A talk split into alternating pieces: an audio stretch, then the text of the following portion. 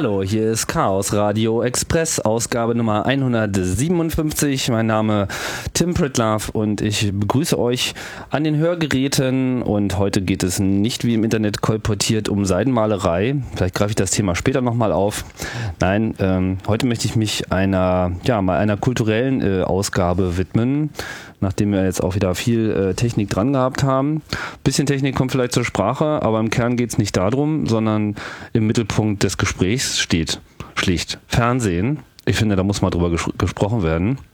Und ich dachte mir, das könnte man ganz super machen mit Holger, Holger Kreimeier. Hallo. Hallo. Willkommen bei Chaos Radio Express. Und ja, dich habe ich äh, mal angesprochen, ob wir nicht mal ein bisschen schwatzen könnten über das Thema, weil du, also nicht nur, aber vor allem, weil du seit, wie lange eigentlich? Seit zwei Jahren oder so?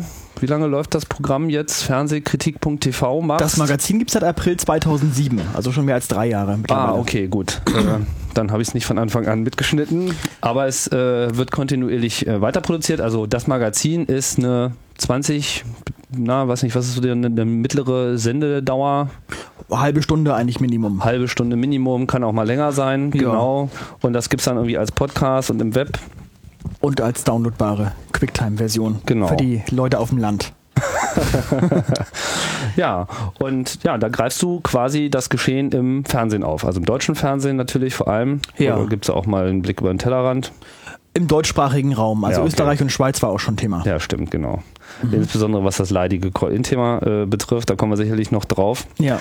Aber was mich natürlich ähm, zunächst mal interessieren würde, ist, äh, wie, wie, wie, kommst du äh, eigentlich äh, dazu? Bist du so eine Couch-Potato? Äh, nee, also das eigentlich weniger. Also ich bin ja seit Mitte der 90er Jahre selbst im Medienbereich tätig. Ich habe äh, beim Radio bisschen was gemacht, ich äh, Print und habe auch Fernseherfahrung gesammelt. Und ähm, 2003 habe ich ein halbes Jahr lang, denn äh, da bin ich über Umwege reingerutscht, äh, plötzlich Boulevardfernsehen gemacht. Mhm. Und ähm, ja, habe im Grunde genommen die Schattenseiten vom Fernsehen äh, direkt. Kannst du auch sagen, was? ähm, das war vom Springer Verlag eine äh, Agentur für exklusiv äh, Fernsehmaterial. Also, weil der Diekmann von der Bild hat damals immer gesagt, er hat sich immer aufgeregt, die Leute äh, vom Fernsehen lesen immer alle unsere Zeitung und dann kreien sie sich immer alle unsere Stories und machen daraus Fernsehen. Und wir hm. machen das jetzt mal so, wir machen es einen Tag vorher die Leute schon klar, drehen das selber und verkaufen es dann den Sendern. Also es war sozusagen deren hm. Konzept. Und ich bin also als Redakteur damit reingerutscht und ähm, ja, habe im Grunde genommen feststellen müssen, was wie, wie brutal Fernsehen sein kann, wie sehr äh, menschliche Schicksale eine eine Ware sind. Äh, also ich musste Leute anrufen, die was weiß ich was für schwere Schicksale gerade erlitten haben, äh, Kinder äh, totgefahren oder was äh, und die Eltern soll ich anrufen und die fragen, ob sie ein Interview dazu geben möchten fürs Fernsehen und solche Sachen. Und ähm, ja, das hat mich ein halbes Jahr lang äh, begleitet. Dann war Feierabend, habe ich gesagt, das mache ich nicht mehr, jetzt höre ich hier auf, ich habe keinen Bock mehr dazu. Ich habe ja vorher auch Soziologie studiert, ich habe äh, mich mit Medien äh, auseinandergesetzt, das war sogar mein Schwerpunkt. Ich hätte es eigentlich besser wissen müssen, aber ja. äh, man muss dazu wissen, die Mutterfirma dieser Agentur war Spiegel TV. Also die haben mit Springer da zusammengearbeitet und ich war natürlich so naiv zu glauben, Spiegel TV wäre, wäre ein äh, seriöser Name. So schlimm kann es nicht werden. Aber es war äh, unterste Schublade. Mhm. Und das war auch, glaube ich, für mich der äh, Anfang, ähm, dass ich wirklich äh, gesagt habe, das muss man öffentlich machen. Da muss man, das muss man den Leuten mitteilen, was hinter den Kulissen des Fernsehens abgeht und wie brutal Fernsehen eigentlich ist. Und so ist die Seite Fernsehkritik TV entstanden. Die ist unmittelbar nach Ende dieser äh, Beschäftigung dort äh, ins Leben gerufen worden, 2003 und bestand dann drei, vier Jahre nur aus Texten. Mhm. Und ich war dann irgendwann an dem Punkt, dass ich gesagt habe, äh, ich, es macht eigentlich mehr Sinn, den Leuten das auch wirklich zu zeigen, was ich meine und nicht nur drüber zu schreiben. Das ist auch, denn, äh, denn es ist auch besser vermittelbar. Und so ist dann eben dieses Magazin entstanden. Aber so im Fernsehbusiness als solchen bist du dann erstmal nicht geblieben? Nein, überhaupt nicht. Also beim NDR bin ich gewesen, äh, nebenbei noch, aber das war nie direkt Fernsehen. Ich habe nur Untertitel für Gehörlose fürs Fernsehen zum Beispiel gemacht mhm. und habe im Online-Bereich vom NDR gearbeitet. Also Meldungen für ndr.de geschrieben und sowas, aber kenne ich Fernsehen direkt. Und jetzt bist du komplett äh, im unabhängigen Sektor gelandet? Jetzt bin ich komplett, genau. Der Was NDR hat mich ja ge- gefeuert letztes Jahr, Ach so. äh, weil ich ja diese Kampagne Dafür zahle ich nicht ins Leben gerufen hatte. Ah, okay. Und da hat der NDR gesagt, äh, das ist nicht vereinbar mit der, auch nicht mit der freien Mitarbeit beim NDR. Ähm, aber das hat mich ja noch umso freier noch gemacht. Es war immer so ein bisschen böse. Ich dachte, naja, du bist beim NDR tätig, nebenbei machst du diese Geschichte, äh, beißt dich schon ein bisschen. Ähm, Das heißt, da warst du eigentlich ganz froh, dass ja, natürlich war es, ich hab, es wurde. war eine finanzielle Quelle für mich, keine Frage. Das war, na, wobei ich auch gerechnet habe mit dem Geld jeden Monat. Aber ich habe das mittlerweile schnell ausgeglichen bekommen und ich vermisse da nichts mehr. Bin froh, dass ich da weg bin. Mhm. Dafür zahle ich nicht, das bezieht sich auf die GEZ. Ja, es bezieht sich äh, auf die Programminhalte. Also es, viele verstehen es immer so, als wenn ich damit meine, äh, Leute zahlt keine GEZ-Gebühr. Aber ich äh, gebe in, bei dieser Kampagne Beispiele, Daily Soaps und diese ganzen äh, seichten Dinge und niveaulosen Dinge im Fernsehen und sage dann eben, dafür zahle ich aber keine Gebühren. So ist es gemeint. Ja, okay. Und ähm, das hatte der NDR auch etwas missverstanden, glaube ich. Bevor wir da jetzt ähm, voll hier äh, das deutsche Fernsehen in, in den Mittelpunkt stellen, würde ich doch vielleicht ganz gerne noch mal so ein bisschen äh, weiter zurückspulen. Ich meine, du bist ja äh, wahrscheinlich auch mit Fernsehen groß geworden. Ja, klar. Also ich muss da- dazu sagen, ich bin selber so, deswegen hat mich das jetzt eigentlich auch das Thema so interessiert. Ich habe also früher als Kind auch viel Fernsehen geguckt, definitiv auch äh, wahrscheinlich zu viel, wie die meisten wahrscheinlich auch. Und äh, irgendwann wurde das dann aber, glaube ich, vom Internet im Wesentlichen übernommen. Das ist schon lange her. Und äh, jetzt äh, blicke ich schon auf so eine so lange abstinente Zeit zurück, dass ich schon fast gar nicht mehr weiß, wie lang die äh, eigentlich ist. Das heißt, ich habe eine extreme Distanz äh, zu diesem ganzen Kram. So, insofern war es für mich ganz interessant, so auf Fernsehkritik TV zu stoßen, sozusagen also dieses, dieses Fenster äh, geöffnet zu bekommen. So, oh super, man, man muss jetzt äh, ja so ein bisschen wie so ein Geschirrspüler, nicht? Der, der wäscht für einen das Geschirr und Fernsehkritik äh, TV schaut sich äh, für einen das Programm an. Schönes Bild, Und äh, das nicht die ganze schmutzige Wäsche wird da sozusagen Ja. gleich äh, sortiert. Das fand Den ich ganz Dreck abwaschen muss ich, ja, genau. ja, du machst das. Aber äh, wie, also was hast du da sozusagen selbst äh, für dich als Sozialisierung mitgenommen? Also bei uns lief äh, während meiner Kindheit jeden Abend der Fernseher. Meine Eltern gucken bis heute sehr viel Fernsehen. Äh, wobei mein Vater, auch wenn ich in recht einfachen Verhältnissen so groß geworden bin, mein Vater aber immer äh, eine kritische Haltung hatte zu jeglichen äh, Heimatfilmen und solchen Kram. Hat er sich, das hat er nie gemocht. Ja. Also bei uns äh, gab's lief schon eher so, dass der, der, Tatort gern, ge- gern geguckt wurde und so. Ähm, also meine Eltern haben jetzt nicht äh, darauf geachtet, ob ich viel oder wenig Fernsehen gucke. Ich habe den Fernseher selber angemacht und durfte das und das war nie ein Thema. Es war damals aber auch ja so, dass ähm, tagsüber das Fernsehen überhaupt nicht lief. Das war ja, wurde gab's ja nur ein Testbild und das Fernsehen war ja auch damals viel verantwortlicher als heute. Also Damals, wovon reden wir jetzt? Von wir reden jetzt, würde ich mal sagen, äh, Ende der 70er, Anfang der 80er Jahre. als das Fernsehen noch ein Ende hatte. ja, ja, absolut. Also es gab äh, Sendeschluss, das ist ein, ein Wort, das äh, gibt's der Sendeschluss, mehr, ne? genau. Es gab äh, mittags zwischen äh, 12 und 16 Uhr wurde eine Pause gemacht. Da gab es einen Videotext für alle, weil Videotext war ja Was, damals es ja gab auch sogar eine Mittagspause in den 70ern? Ja, ja, ja, ja. Es gab äh, ähm, damals ja Videotext ganz neu und das konnten aber nur Leute empfangen, die einen speziellen Decoder hatten. Das ist nicht wie heute, dass das in jedem Fernseher drin Ja. war. Und dann gab es zwischendurch Videotext für alle. Da konnten dann alle mal Videotext gucken. Der war aber natürlich nicht interaktiv, sondern die Seiten sind von selber umgeschlagen, wie so eine Zeitung. Stimmt, das haben sie auch dann nach Sendeschluss teilweise gemacht. Ja, ja, genau, Mhm. genau. Und ähm, Das ist so das, das Äquivalent zum Internet ausdrucken, nicht so? Ja, und, und am Nachmittag gab es dann eben auch Kinderprogramme. Es gab ja keinen Kinderkanal und nichts. Und das war natürlich auch sehr verantwortliches Kinderprogramm. Peter Lustig und die Biene Maya und so. Also wenn ich mir vorstelle, heutzutage, da läuft mittags um eins dann irgendwie Brit, die dann über, über sexuelle Abarten diskutiert und da sitzen Kinder vor dem Fernseher. Also Ja. das war damals schon noch eine, eine, eine goldene, heile Welt des Fernsehens, möchte ich mal so ein bisschen sagen. Vielleicht hat man es auch so ein bisschen verklärt in Erinnerung, weiß ich nicht, aber Das, kann gut sein, ne? aber ich jedenfalls äh, bin ich froh, dass ich als Kind das Fernsehen gu geguckt habe und nicht als Kind heutzutage vielleicht Fernsehen gucken müsste oder gucken würde. Ich glaube, das ähm, hat auch einen schlechten früher, Einfluss. Aber früher war ja immer alles besser, ne? Äh, Das Sagt man ja so, auch, ja. ne? Äh, Kann ja auch sein, dass unsere äh, Zeit da schon äh, unerträglich war eigentlich, ne? Mhm. Ja, natürlich. Also ähm, es gab auch damals viel seichtes Programm. Es gab auch äh, im Showbereich viele, viele alberne Sendungen. Auch der Peter Alexander wird heute immer so hochgejubelt. Äh, wenn man sich diese Sendungen so anschaut, rückblickend, waren die auch recht albern eigentlich. Ja. Das waren so billige Witze, wurden da gerissen, Sketche und so. Und Coolen Kampf. Ja, auch Kuhlenkampf finde ich toll. Also ich, Kuhlenkampf fand ich auch toll. Ja, ich bin immer, hab die ganz viele EWG-Sendungen äh, auf DVD mir besorgt aus einer wird Archiven. gewinnen. Ja, ja, einer wird gewinnen, genau. Ähm, das, das, der, der Mann hatte einfach Niveau und, und der war intelligent und hat trotzdem den nötigen Witz gehabt. Das war eine großartige Sendung. Also sehe ich mir heute noch gerne an. Mhm.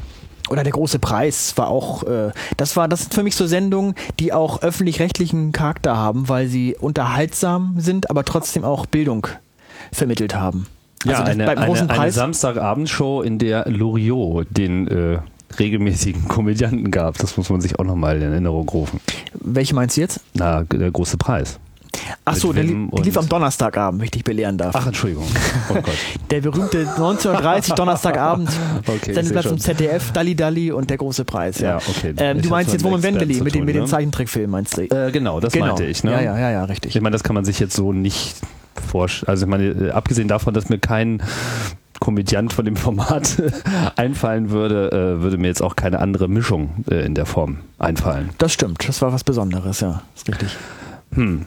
Ja, aber was, also was denkst du denn sozusagen? Also war, war das dann sozusagen gut, äh, das alles zu sehen und äh, zur Kenntnis zu nehmen? Ich meine, wir haben jetzt beide nicht so richtig den Vergleich zu der Zeit mit, mit ohne Fernsehen, auch wenn man da sagen muss, so wie Fernsehen heute ist, da war das damals ja eigentlich schon fast ohne. Also was war, was, es gab irgendwie drei äh, Programme, ja, erst zwei, dann drei. Ähm, und ja, und ein Sendeschluss und äh, auch ein Sendeanfang und das war's. Ne? Ja. Äh, abgesehen davon, dass es dann vielleicht bestenfalls auch nur einen Fernseher im Haushalt gab, während man das Gefühl hat, dass heute äh, jedes Gerät äh, schon mit einem eigenen Empfangsgerät äh, daherkommt, einschließlich des Kühlschranks. Ja, um auf, auf, vor allem auch war ein Videorekorder war ja auch noch Luxus zu der Zeit. Oh ja. Und also man konnte auch keine Alternativprogramme zum Fernsehen sich anschauen. Muss man ja auch dazu wissen. Also entweder schaute man sich das Fernsehen an oder man schaltete ab. So. Ja, insofern hat ja Fernsehen auch eine interessante äh, kulturelle Änderung mit sich gebracht, weil es gab das eine, über das alle, was Ja. alle haben, so mitnehmen. Okay, es gab das eine und das andere, aber es gab dann irgendwie kaum äh, noch was Drittes und es gab definitiv immer so das eine, worauf sich eigentlich alles fokussiert hat. Ne? Ja, also wenn genau. da mal zwei Sachen, über die äh, alle redeten, kamen, dann war das wahrscheinlich auch schon was Besonderes. Ja, sicher. Also, Sendungen wie EWG und, und, und Großer Preis, die hatten 20 Millionen Zuschauer und noch mehr. Also Marktanteile 70, 80 Prozent. Das ist, das schafft heute nur noch ein WM-Spiel, wenn Deutschland spielt. Ja. Sonst äh, ist das, das ist ja, die vielen Sender teilen das ja unter sich auf natürlich, diesen, diesen Marktanteilskuchen. Und insofern war das damals auch natürlich ein äh, großes Gesprächsthema. Und es gab damals natürlich auch noch die richtigen großen Fernsehprominenten, weil eben die jeder auch wirklich kannte, weil die wirklich so äh, in so viele äh, Haushalte jeden Abend gekommen sind. Also da hat sich auch was verändert. Ähm, ich habe ähm, ich hab ja auch mal eine, eine Podcast-Serie gemacht äh, hier mit der Aktion Mensch und da erinnere ich mich jetzt gerade noch dran. Ähm, das ist ja mal gestartet als die Aktion Sorgenkind und das war ja dann äh, quasi von dem ZDF oder aus dem Kontext ZDF heraus initiiertes äh, Ding. Damals auch noch so mit dem Anspruch, äh, wir zeigen jetzt mal der Öffentlichkeit, dass Fernsehen auch zu was Gutem da ist. Ja? Mhm. Dass wir sozusagen hier auch der Gesellschaft etwas äh, zurückgeben können. Die äh, Feststellung damals von der Sprecherin von äh, Aktion Mensch fand ich, fand ich insofern ganz interessant, als das mir nicht so ganz bewusst gewesen ist, wie das Selbstverständnis des Fernsehens da, damals denn so äh, gewesen ist, weil es natürlich ja ohnehin schon als Bildungsauftrag und so weiter und wir müssen hier Nachrichten verbreiten und Qualitätsfernsehen machen, lalala. Also das, den Begriff Qualitätsfernsehen gab es natürlich so äh, noch nicht, aber es war halt klar, man äh, hat diese Institution aus der Taufe gehoben, um eben Programm zu schaffen äh, für die geblendeten Massen. und das sollte ja gut sein, aber offensichtlich war die Wahrnehmung, entweder die Außenwahrnehmung oder auch die Innenwahrnehmung von den Sendern selbst zu dem Zeitpunkt noch gar nicht so ausgeprägt. Kann das, wie hast du denn das äh, in Erinnerung? Ich meine, war, wir müssen jetzt auch nicht in den 70er Jahren hängen bleiben, so, also äh, wann, wann hast du das erste Mal drüber nachgedacht? Ich weiß es nicht, aber was denkst du darüber, welche, welchen, wie, wie sich das Fernsehen am Anfang selbst gesehen hat? Ja, das. Fernsehen hatte, äh, und das ist ja auch bis heute im Rundfunkstaatsvertrag so festgeschrieben, ein, ein Bildungs- und Kulturauftrag. Und der ist damals auch ähm, sehr viel strenger wahrgenommen worden als heute. Also vor kurzem war der Dieter Wedel in einer Talkshow, der ja seit über 30 Jahren Fernsehfilme in Deutschland macht.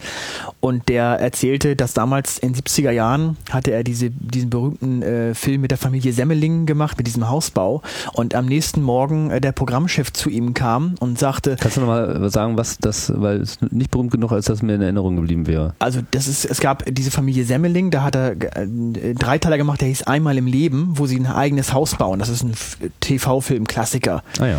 Und ähm, er hat dann nochmal einen zweiten äh, Film mit denen gemacht, äh, mit dieser Familie, das hieß, äh, ähm, da, da, sind sie in Urlaub geflogen, haben im Urlaub irgendwie Ärger gehabt. Das ging immer so darum, also Ärger, Familie, mit, Ärger mit Behörden und Ärger mit Urlaubsveranstaltern. Aber, eine, eine, richtige Familie, die sozusagen begleitet wurde oder eine? Nein, nein, nein, das waren Schauspieler. Okay, ja, ja, okay. natürlich. Also genau, es war ein Fernsehfilm halt, Gut. ein fiktiver Fernsehfilm. Ja, okay. Und der macht ja bis heute auch eben Fernsehfilme. Er hat mhm. vor kurzem diesen Gier gemacht mit Ulrich Tukur, diesen Zweiteiler. Und er erzählte eben, dass damals dieser Programmdirektor auf ihn zukam am, am, Morgen, am Morgen nach der Ausstrahlung und sagte, äh, war ja ein sehr schöner Film, Herr äh, Wedel, leider zu populär. Also er meinte damit, die Quoten waren zu gut. Ja, also es, damals war die Einstellung wirklich, wenn die Leute, die Massen das gucken, dann ist es, dann ist es scheiß Mainstream-Programm. Oh. Das kann nicht gut gewesen sein. So. Und, und so hat sich halt die Einstellung beim Fernsehen so verändert. Ja. Äh, ich bin ja beim Presseverteiler von ARD und ZDF. Ich kriege ja fast jeden Tag deren Quotenmeldung und Ja. immer wird gesagt, gestern wieder Fußball und Wetten, das hatte wieder eine Topquote und das stärkt wieder den öffentlich-rechtlichen äh, Rundfunk, weil damit zeigt sich, die Leute mögen ARD und ZDF und so wird's heute, wird heute argumentiert. Also da zeigt sich was, das hat einen totalen äh, Paradigmenwechsel da gegeben in der Hinsicht. Ähm, ja, aber ich, ich glaube, dass die Wahrheit muss natürlich irgendwo in der Mitte liegen. Ich meine, natürlich ist es Quatsch zu sagen, alles, was die hohe Quoten hat, ist blöd, sondern ähm, es, muss, äh, es muss bei den Leuten ankommen, es muss aber trotzdem auch verantwortlich sein und in der Tat sollten ARD und ZDF, dafür kriegen sie ihre Gebühren, ihren äh, Bildungs- und Kulturauftrag immer mitdenken. Und das ist damals äh, mehr geschehen als heute. Hm. Wann hast du denn angefangen, äh, meine, jetzt abgesehen von deinem, äh, deiner professionellen Laufbahn, die du ja schon angesprochen hast, wo es dann so diesen äh, Wechsel gab, aber meine Fernsehen muss dich ja auch äh, fasziniert haben äh, über ein, sonst denke ich mal, fängt man mit sowas äh, nicht an. Was, wa- was war die Faszination? Ja, die Faszination von Fernsehen ist, glaube ich, äh, dass man einfach es ist ja, es ist, es ist, es, es, es spricht ja alle Sinne an. Also man sieht, man hört und man kann sich davor setzen und sich berieseln lassen. Wenn man liest, ist es ja sehr viel anstrengender und oder wenn man vielleicht nur Radio hört, dann muss man das aufs Ohr fokussieren. Fernsehen ist einfach ein äh, Medium, ähm, was einfach äh, so rüberkommt, als wenn man im realen Leben mit jemandem spricht vielleicht oder, oder, oder eine Situation äh, beobachtet, die direkt vor einem stattfindet. Heutzutage noch mehr durch HD und so als früher. Ähm, ja, und dadurch ist man als Kind natürlich auch in so eine Fantasiewelt schnell eingestiegen. Mit Biene Maya und mit Pinocchio und so weiter. Das hat als, mich als Kind mehr angesprochen, als wenn ich jetzt ein Kinderbuch gelesen habe oder ein Bilderbuch mir angeschaut habe. Ähm, und deswegen ist ja heutzutage bei Kindern wiederum die nächste Stufe sind dann die, diese diese Videogames und so. Das spricht Kinder einfach an. Das ist wie das ist wie Süßigkeiten im mu- multimedialen Bereich. Das das ist einfach toll. Das fasziniert und so war das damals auch schon. Immersion fällt mir dazu ein, so dieses komplett eingenommen werden von dem Medium. Das ist wahrscheinlich Ja. genau die Steigerung dann beim, beim Videospiel, dass es einfach mal noch realer ist, dreidimensionaler, Ja, und bis genau. hin zu selber eine Rolle spielen natürlich. Und irgendwann kommen wir vielleicht sogar in Richtung Cyberspace oder so. Dann ist es die komplette Illusion. Ne? Videospiele ist eigentlich dieses interaktive Fernsehen, von dem sie immer alle geredet haben, fällt mir Ja, gerade ein. natürlich, ja, auf jeden Fall. Mhm. Wobei natürlich äh, Aber interaktives Fernsehen selber war der totale Flop, ne? Weil die Leute wollen ja eigentlich gar nicht interaktiv sein. Also zum Beispiel bei Formel 1 damals, bei Premiere, das fand ich ja sowieso albern zu sagen, sie können selber den Regisseur machen und das jeweilige, die Kamera in jedem Cockpit von Schumi sich angucken auf Knopfdruck oder äh, das, die, die Kurve, da steht eine Kamera. Ich meine, dafür habe ich ja den Regisseur, dass der genau in dem Moment dort ist, wo ich, wo ich sehen will, wo was passiert. Das, also das habe ich damals schon nicht verstanden. War auch nicht sehr erfolgreich, glaube ich. Also interaktiv äh, äh, muss halt immer bedeuten, natürlich äh, oder bedeutet nicht, dass ich, dass ich, dass mir sozusagen die Arbeit des Regisseurs äh, abgenommen wird. Weil ich meine, äh, wie jetzt zum Beispiel bei der WM, wenn Gerhard Delling da mit diesem Touchscreen da andauernd diese ganzen Szenen da selber äh, mit, äh, einspielen muss Furchtbar, und dann ne? ist er da vor- und zurückspulen. Dafür gibt's eine Regie. Was soll das? Das ist, das ist technische Spielerei, die ist einfach albern. Also Ja, ja. das ist auch eine indirekte iPad-Werbung offensichtlich schon wieder. Also Ja, da fasse ich mir auch mal ein bisschen den Kopf. Das, ist ja, Ja. Das, das fing ja schon mit diesen Wahlsendungen an. Ne? Okay, ich meine, da mag es noch in gewisser Hinsicht sinnvoll sein, weil man davon sagen, was man sagen kann, okay, in dem Gespräch sollte es jetzt wirklich so sein, ergibt sich ein neuer Gedanke, lass uns doch mal das anschauen, ja, aber ich glaube halt auch nicht daran, dass diese Entscheidungen wirklich in dem Moment in diesem Dialog gefällt werden, sondern die stehen ja schon vorher fest, von daher hast du ganz recht, kann Ja, man es ja, auch gleich der äh, Regie überlassen. Ne? ja. Ähm, so, das heißt, okay, also das mit der Immersion, das verstehe ich, ähm, da so äh, reingezogen zu werden. Irgendwann, also bei mir hat dann halt auch irgendwann eine Überforderung eingesetzt. Also irgendwann habe ich auch gemerkt, so, oh Gott, äh, ich verbringe jetzt hier meine Zeit in diesem Apparat, so. Und du hast ja in deinem, in deiner Sendung, in deinem Magazin, wie du so schön sagst, äh, diesen wunderbaren äh, Spruch, schalten Sie mal wieder ab. Ganz großartig. Ähm, ich habe aber ehrlich gesagt, ich habe den Eindruck, dass in dem Moment, wo ich vor dem Fernseher sitze, dass ich eigentlich schon abschalte. Weißt du, was ich meine? Also, Ja. dass man einfach, dass man einfach selber äh, jeglichen aktiven Gedanken eigentlich äh, fallen lässt, so und, äh, und irgendwie weg ist. Und es gibt ja auch diesen schönen Begriff mit äh, Lean Back und Lean Forward äh, Medium. Ja, beim Fernsehen äh, legt man sich halt äh, zurück ins Sofa, beim äh, Internet äh, lehnt man sich irgendwie nach vorne Ja. und äh, schaut sozusagen in den Bildschirm und ist äh, sozusagen mehr so ein so ein Hin, ne? Oder wie Steve Jobs das mal so schön gesagt hat, äh, äh, TV is meant to turn your brain off und Ja. Internet äh, oder Computers are meant to turn your brain on. Ja. So. Äh, geht dir das nicht so? irgendwie? Doch, Ist doch, das, das ist, ist vollkommen richtig, ja. Weil das Fernsehen erledigt für einen ja alles. Man, man muss ja nur gucken, gucken und sich zurücklehnen und, und hat es direkt vor der Nase. Und deswegen, das ist, das ist vollkommen richtig, ja. Und das war als Kind halt, äh, war das auch schon so. Aber es ist äh, als Erwachsener heute immer noch so. Äh, das, das Fernsehen ist bloß noch lauter geworden und, und, und krawalliger geworden. Aber daran haben die Leute sich mittlerweile ja offenbar auch schon gewöhnt. Also es ist auch ein Gewöhnungsprozess, der da stattfindet. Also es ist auch vielleicht eine Art von Gehirnwäsche. Und das ist dann wiederum auch eine gefährliche Entwicklung.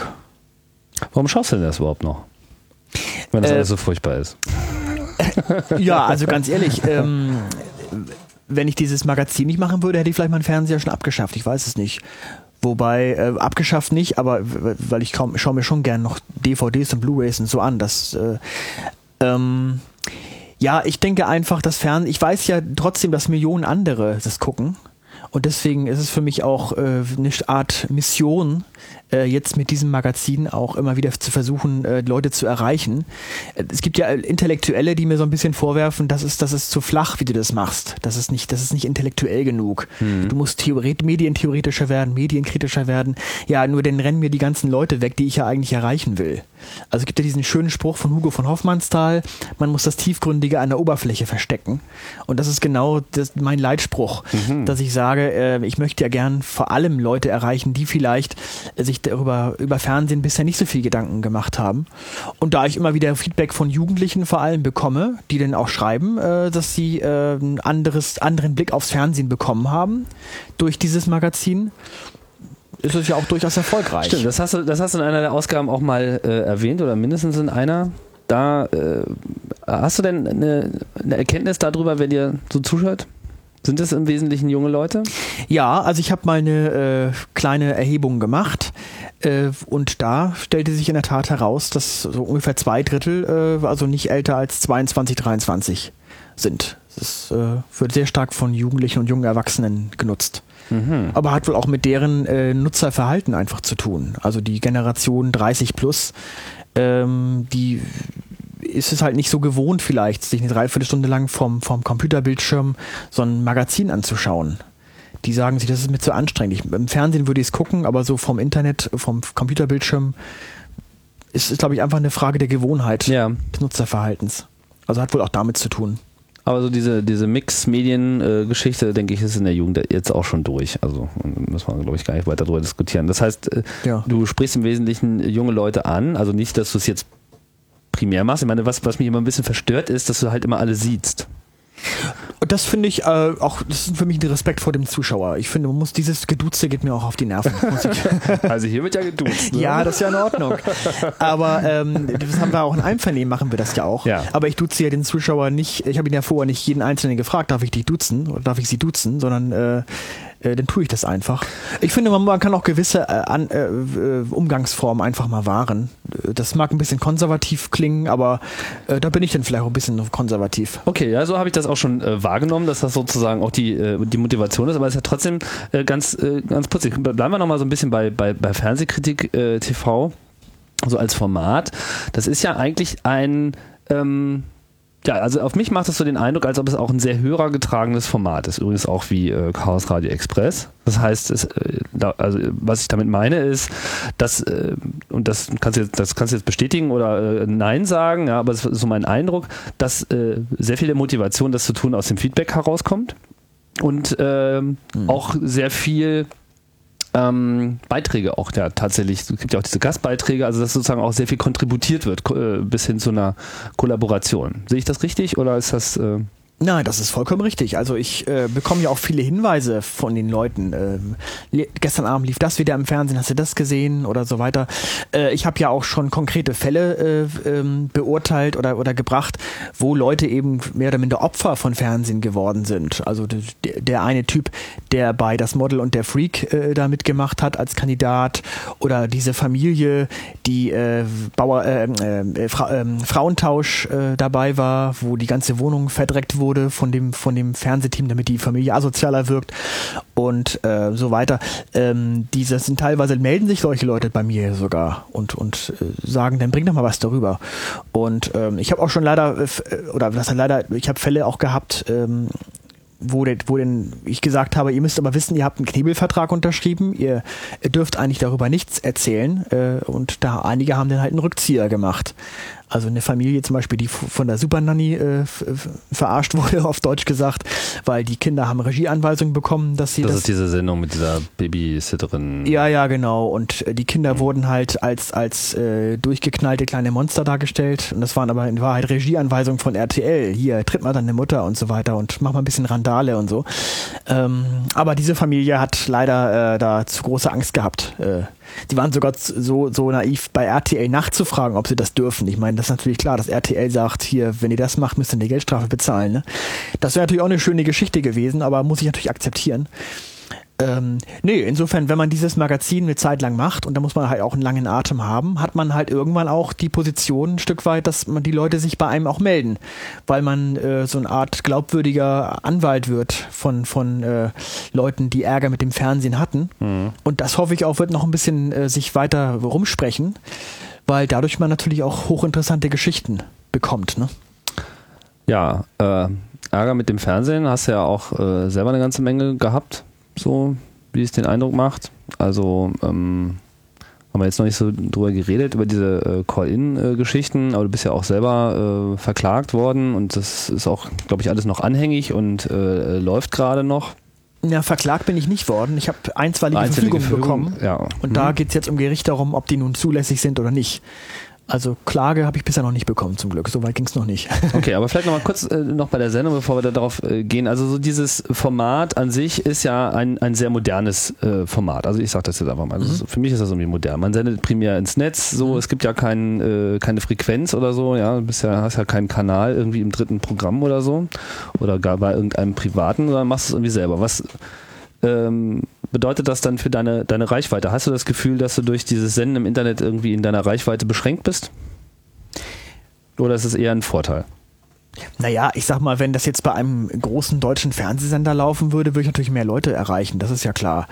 Ähm, auf der anderen Seite gab es schon mal Leute, die zu mir gesagt haben, ja, äh, mach das doch mal hier in Hamburg, äh, äh da gibt's Tide, das ist so, so eine Art Bürgerfernsehen. Ja. Früher war das der offene Kanal Hamburg. Äh, also da bin ich mit meinen Nutzerzahlen im Internet schon weit drüber hinweg, also mit den Zuschauerzahlen. Ich würde noch einen Bruchteil äh, erreichen, wenn ich das über diesen Fernsehsender Tide machen würde. Also insofern vermischt es sich schon mittlerweile ein bisschen. Ähm, nö, ich bin im Internet ja viel freier. Ich kann machen, was ich will. Ich bin an keine bestimmte Sendelänge gebunden. Ich, äh, je nachdem, was anfällt, welche Themen ich habe, kann ich es eine Dreiviertelstunde machen oder eine halbe Stunde machen. Ähm, ich kann das alles selber viel mehr besser steuern. Ich bin niemandem Rechenschaft schuldig. Insofern ist das, äh, das, das ist ja das Fernsehen von morgen. Ich meine, Internet und Fernsehen wird sich im Laufe der Jahre immer weiter vermischen. Also die Mediathek wird, denke ich, in ein paar Jahren das normale Fernsehen sein. Insofern sind wir doch eigentlich nur eher Pioniere, wenn wir da jetzt schon das konsequent so weiterführen. Kann schon sein. Kann schon sein. Mhm. Ja, jetzt nochmal zu dem Ärger. Also, ähm, wo fangen wir denn da an? Also du hast ja, das ist ja echt ein weites Feld. Also äh, du hast es ja schon eingangs äh, mit deiner Geschichte da mit Springer äh, und diesen Methoden gemacht. Äh, es gibt Segmente, also ich sage jetzt gar nicht mal das Fernsehen, ja, aber es gibt einfach Segmente äh, in der Fernsehproduktionslandschaft, da geht es doch äh, mit sehr spitzen Ellenbogen zu. Ähm, was jetzt äh, immer eine besondere Rolle äh, spielt, auch bei ihrem Programm, sind diese äh, Call-in Geschichten. Ich weiß gar nicht, wer hat denn eigentlich damit angefangen? Ich meine, als 9, 9 Live äh, geboren wurde, war das ja noch nicht, war das ja nicht neu. Ne? Also da gab es das ja irgendwie schon vorher, aber das ist so meines Wissens der erste Sender, der sich im Wesentlichen eigentlich nur äh, damit beschäftigt hat. Was ist so deine Kenntnis und deine, was hast du so ja, also das ganze Welt. Unheil ging ja im Grunde genommen los, dass die äh, Deutsche Telekom irgendwann in der Lage war, halt äh, Telefonnummern äh, zu steuern nach, nach, nach Telefongebühren. Also früher gab es nur das Ortsgespräch und das Ferngespräch, so als wir Kinder waren. Ja. Äh, und heute ist es halt so, man kann halt mit solchen Telefonnummern eben auch Geld verdienen, Service-Hotlines etc. Und ähm, die sogenannten Mehrwertdienste. Mehrwertdienste, genau. Mhm. Und daraus hat das Fernsehen irgendwann ein Geschäft gemacht. Äh, und diese diese Gewinnspiele über Telefon-Hotlines, äh, äh, die waren offenbar so zunächst erfolgreich, weil die Leute natürlich alle naiv waren und geglaubt haben, sie können tatsächlich eine reelle Chance haben, wenn sie da anrufen, dass man eben eben dann einen ganzen Sender draus gemacht hat. Und 9 Live war auch über einen langen Zeitraum äußerst profitabel. Ähm, aber mittlerweile ist die äh, Aufklärung schon so weit fortgeschritten, dass 9 Live ja zum Glück ein, schon ein Sorgenkind von Pro7 Sat1 geworden ist. Die versuchen ja schon das Ding loszuwerden mhm. langsam. Und es schadet ja auch dem Ruf äh, eher diese, dieses Fernsehkonzerns inzwischen schon. Äh, 9 Live ist, ist ja als Begriff, äh, steht das eigentlich für, für negatives, böses, schlechtes Fernsehen. Also da ist die Aufklärung schon vorangegangen. Ähm, was diesen Ärger angeht, äh, den ich da habe, das ist ja noch eine Stufe äh, schlimmer oder heftiger. Da geht es ja um das, was in Österreich und Schweiz äh, passiert ist. Denn dort, äh, und das ist eben das, was wir äh, versucht haben darzustellen in einem, in einem Filmbericht, äh, ist es ja so, dass offensichtlich, und man muss es eben sagen, offensichtlich nach unserer Erkenntnis so ist, dass dort äh, sogar mit gefakten Anrufen gearbeitet wird. Das heißt, dem Zuschauer wird vorgegaukelt, da rufen jetzt, äh, da kommen andauernd Leute durch und das ist ganz einfach da anzurufen. Äh, du siehst ja, da werden andauernd Leute durchgestellt und diese Leute, die da durchgestellt werden, haben aber komischerweise immer dieselbe Stimme. Vielleicht sollen wir den fernsehabstinenten Menschen äh, unter unseren Zuhörern auch noch kurz klar machen, was Call-In eigentlich konkret äh, bedeutet. Also das sind immer irgendwelche ja. Showschnipsel. Wie lange läuft sowas? Die sind teilweise stundenlang am Senden eigentlich. Dauerhaft, ja, oder? Ja, ne? Also so. Live hatte schon mal äh, 13 Stunden lang ein Rätsel am Laufen. ja, ja. So. Ja, es sind halt Rätsel, äh, oftmals ähm, so Fernsehkreuzworträtsel mäßig. Kreuzworträtsel oder nennen sie äh, also es gibt zwei, zwei Versionen. Das eine ist ähm, da ist, da ist eine Flipchart, da sind ganz viele verdeckte Begriffe und dann äh, nennen sie Tiere mit, mit S oder so. Mhm. Und dann rufen natürlich Leute an, die meinen äh, Schwein oder Schaf oder so und am Ende ist es dann so ein, so ein Tier wie der Stirnlappen-Basilisk. So. Das sind die Spiele, wo andauernd Leute durchgestellt werden, ja. weil Neuen Live ganz genau weiß, auf unsere Begriffe, die wir da suchen, kommt sowieso keine Socke. So. Das andere ist, da sind, es, die, sind die Lösungen relativ einfach, da kommt im Grunde jeder drauf. Ähm, da ist es dann aber so, dass äh, lange, lange Zeit niemand durchgestellt wird. Also die Leute äh, versuchen alle anzurufen, weil sie alle die Lösung wissen. Und die und hängen dann alle in der Warteschleife und zahlen. Genau, sie kriegen alle eine Bandansage, guten Tag, leider hat es nicht geklappt, aber der Anruf kostete 50 Cent, versuchen sie es gleich nochmal. So. Mhm. Und das war's dann. Ja. Wobei da ist jetzt gerade eine gesetzliche Änderung, glaube ich, äh, auf den Weg gebracht worden ist, dass Warteschleifen nichts mehr kosten dürfen. Es ist ja keine Warteschleife in dem Sinne, sondern ja, sie werden wahrscheinlich schon einen Weg drum Es ist eine Bandansage und die ist dann auch nach zehn Sekunden beendet. Also man kriegt mhm. nur die Mitteilung, sie haben jetzt Geld abgedrückt. Auf Wiedersehen. Oder auf Wiederhören. Vielen Dank für Ihre ja, genau. Beiträge. Richtig, ja. Ja, ja diese, diese äh, langen Durchstellpausen, die sind auch äh, verboten worden. Also das 13 Stunden, das dürfte jetzt 9 Live auch nicht mehr machen. Äh, das, wobei das jetzt so ein bisschen in der Schwebe ist. Eigentlich, Wie hingen da Leute 13 Stunden in der Leitung oder was? Nee, die haben einfach 13 Stunden lang dieses Rätsel einfach äh, gespielt, ohne jemanden ins Studio, einen Anrufer durchzulassen. Rufen Sie jetzt an, gleich, jetzt, der, der Countdown läuft bereits und es ist immer wieder ein neuer so, Countdown. Alle haben so sich weiter. gewundert, warum ruft denn da keiner an? Das ist doch so einfach. Ja, genau. Oh. Genau, 13 Stunden lang. Oh Gott. ja. Und äh, das ist schon ganz schön abgründig. Das ist äh, sehr abgründig, ja, das stimmt. Aber es äh, hat lange Zeit funktioniert und äh, ja, im Grunde genommen reicht es auch eigentlich nicht, wenn man tatsächlich irgendwann mal so weit ist, dass diese, diese, diese Art von, von, von Fernsehen dann auch mal äh, überholt ist und äh, abgeschafft wird. Man müsste im Grunde genommen auch die Macher dieser, dieser Sender äh, noch zur Rechenschaft ziehen, finde ich. Aber es wird, glaube ich, sehr schwer. Hm. Die haben sich eine goldene Nase verdient. Aber du hast das ähm, Du hast das äh, aufgegriffen. Äh, ich glaube, da gab es, gab es nicht so eine Webseite, callintv.de oder so ähnlich? Ja, de, dann war es nett. Ja. Jetzt gibt es hier äh, demnächst eine neue. Das ist von dem Marc Döhler aus Berlin, genau. Der hat ja mit seinen Leuten, äh, das ist so eine, so eine kleine äh, eingeschworene Gemeinde, die sind richtig exzessiv und, und gucken das jeden Tag von morgens bis abends und protokollieren es, schneiden es mit und haben da unglaublich viele Dinge natürlich auch äh, äh, an den Tag gebracht, weil dieses Call-In-Fernsehen läuft natürlich nach dem Prinzip, der normale Zuschauer, der mal für zehn Minuten reinseppt, und der vielleicht sogar versucht, äh, da anzurufen und merkt, ich komme nicht durch und nach zehn Minuten ist es immer noch nicht, der, der schaltet irgendwann gelangweilt weiter. Mhm. Der bleibt ja nicht stundenlang da davor hängen. Und das ist ja deren Prinzip, dass sie genau wissen, der normale Zuschauer, der äh, kriegt davon nichts äh, mit, mit welchen Methoden da gearbeitet wird ähm, das haben eben erst Leute wie Marc Döhler und Co. Äh, an den Tag gebracht, weil die eben wirklich das protokolliert haben, analysiert haben, zusammengeschnitten haben auf die wesentlichen Momente dieser vielen Stunden Fernsehen, die da gezeigt werden. Ja, und dadurch ist einem erst klarer geworden, mit welchen Methoden da gearbeitet wird. Die haben aber dann auch ganz schön Gegenwind bekommen. Also 9 Live hat äh, noch nie irgendwie geklagt oder sonst irgendwas. Die oh, ich meinte jetzt die Leute von Call in TV.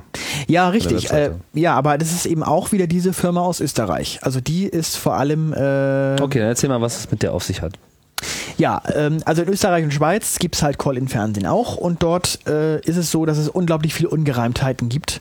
Wie ich ja schon sagte, es gibt immer wieder äh, die Anrufer, die dieselben Stimmen haben, aber komischerweise jedes Mal einen anderen Namen nennen. Hallo, hier ist Anneliese, hallo, hier ist Gabi und so, aber die, immer dieselbe Frauenstimme. Bei den Männern ist es genauso. Mhm. Ähm, und ja, insofern muss man den, den Verdacht haben, und das haben wir eben auch formuliert. Marc Döller hat einen, einen, einen 75-minütigen äh, Film äh, gemacht fürs Netz, einen, einen, Dokumentarfilm, wo er das alles schön äh, analysiert hat und protokolliert hat, ähm, wo wir das eben auch aufgezeigt haben wo auch irgendwie äh, ein Umschlag mit Lösungen irgendwo abgelegt wurde. Dann ist die Kamera kurz mal weg äh, und dann ging die Kamera wieder hin. Dann lag das Kuvert plötzlich anders als mhm. vorher, wo man auch den Verdacht haben muss, hat da jemand den Lösungsumschlag ausgetauscht und solche Dinge. Ja, und diese Firma da aus, aus Österreich, äh, aus Wien, die hat das äh, gar nicht witzig gefunden und hat äh, da wirklich einen äh, juristischen Amoklauf gestartet sowohl gegen mich, weil auf, unser, auf meiner Seite dieser Filmbericht eben auch abrufbar war, als auch äh, gegen Marc Döhler, der eben Autor. Das heißt, denen geht es im Wesentlichen um diesen Film? Ja, also es, also es ist etwas komplizierter, weil es gibt diese, diese Firma in Österreich. Es gibt immer noch eine Tochterfirma von denen gegründet, die hat ihren Sitz in München. So. Und ähm, während der Zeit als dieser Filmbericht entstanden ist, war es nun so, dass, die, dass diese Mutterfirma in Wien äh, diese Verantwortlichkeit äh, übertragen hat auf diese Tochterfirma. So, und dann haben wir in diesem Filmbericht auch diese Mutterfirma mehrmals genannt. Das wiederum war leider auch äh, für die ein juristischer Aufhänger zu sagen, was wollen Sie eigentlich von uns? Wir haben damit gar nichts zu tun. Das ist diese Firma in München. Mhm. Äh, wir sind nicht der Produzent. Also konnten die leider auf der Ebene gegen uns vorgehen, obwohl es im Grunde genommen äh, juristischer Taschenspielertrick ist. Ja. Und ähm, wir haben ja auch darlegen können, dass in deren Impressum nach wie vor der Name der, der Mutterfirma in Wien, äh, in Wien genannt wurde. Aber Gericht hat eben gesagt, äh, nur ein Impressum heißt zwar, ähm, die, die, sind vielleicht verantwortlich, die sind aber nicht unbedingt der Produzent. Das war die juristische äh, Kleinkrämerei. Okay. Auf der Ebene haben wir dann leider die Sache äh, verloren. Hier vom Landgericht Hamburg. Und dann gab es aber noch eine zweite Ebene und die läuft noch, dass auch diese Firma in München, diese Tochterfirma direkt geklagt hat oder eine einstweilige Verfügung versucht hat äh, durchzusetzen. Ähm, da ging es ums Inhaltliche weil da gesagt wurde, auch das, was da behauptet würde, inhaltlich ist alles Quatsch, stimmt überhaupt nicht, wir betrügen hier niemanden, wir, das ist alles ganz, äh, ganz seriös und so. Und ähm, das läuft vom äh, Oberlandesgericht München. Da haben wir aber teilweise Recht bekommen. Wir haben vom Landgericht München sogar komplett Recht bekommen. Da wurde die einstweilige Verfügung abgeschmettert. Also da äh, gehen wir auch noch weiter, weil wir da einfach auch große Chancen sehen, dass wir da noch was erreichen können. Wohingegen diese Geschichte mit dieser Mutterfirma, mit, diesen, mit dieser Namensnennung, ähm, da hat es keinen Zweck gehabt, das noch länger zu verfolgen. Wenn du sagst wir, ist es im Wesentlichen nur du? Naja, wir und mein Anwalt jetzt und äh, hm. natürlich auch Marc und sein Anwalt. Wir sind natürlich auch in Kommunikation okay. miteinander. Und dieser Film, der ist jetzt sozusagen nicht mehr verlinkt äh, bei euch? Nee, nee, den muss man natürlich Welchen mal. Titel hatte er? Er hieß Anrufen und Verlieren, äh, in Anlehnung an die österreichische Sendung, die heißt Anrufen und Gewinnen. Ah, okay, verstehe. Ja. Sehr nett. Es hat aber mittlerweile auch trotzdem schon äh, natürlich äh, positive Konsequenzen gehabt. Das Swiss Quiz in der Schweiz gibt es nicht mehr. Das ist abgesetzt worden und zwar von einem Tag auf den anderen, weil da hat auch die Staatsanwaltschaft ermittelt. Mhm. Und in Österreich äh, ist jetzt angekündigt worden, dass es zum Jahresende angeblich auch damit vorbei sein soll mit dieser ja. Sendung. Und da haben wir sicherlich auch unseren Teil zu beigetragen. Also nicht nur wir. Es gibt in Schweiz gibt's ein wunderbares Fernsehmagazin, das heißt Kassensturz, das sehr investigativ auch über solche Dinge berichtet. Im normalen Fernsehen oder auch im Netz? Im Schweizer Fernsehen, im normalen ah, ja. Fernsehen. Würde ich mir auch in Deutschland wünschen, dass es so ein Magazin gäbe. Wie ja. es, äh, und die haben natürlich mehrmals auch wirklich da knallhart äh, darüber berichtet. Und das hat auch natürlich eine Menge äh, dazu beigetragen, dass äh, in Schweiz äh, es keinen Call-in-TV mehr gibt. Das ist mittlerweile, das Fernsehen ist komplett davon befreit, kann man sagen. Call-in-freie Zone. Wie kritikfähig ist denn das Fernsehen? Wenig.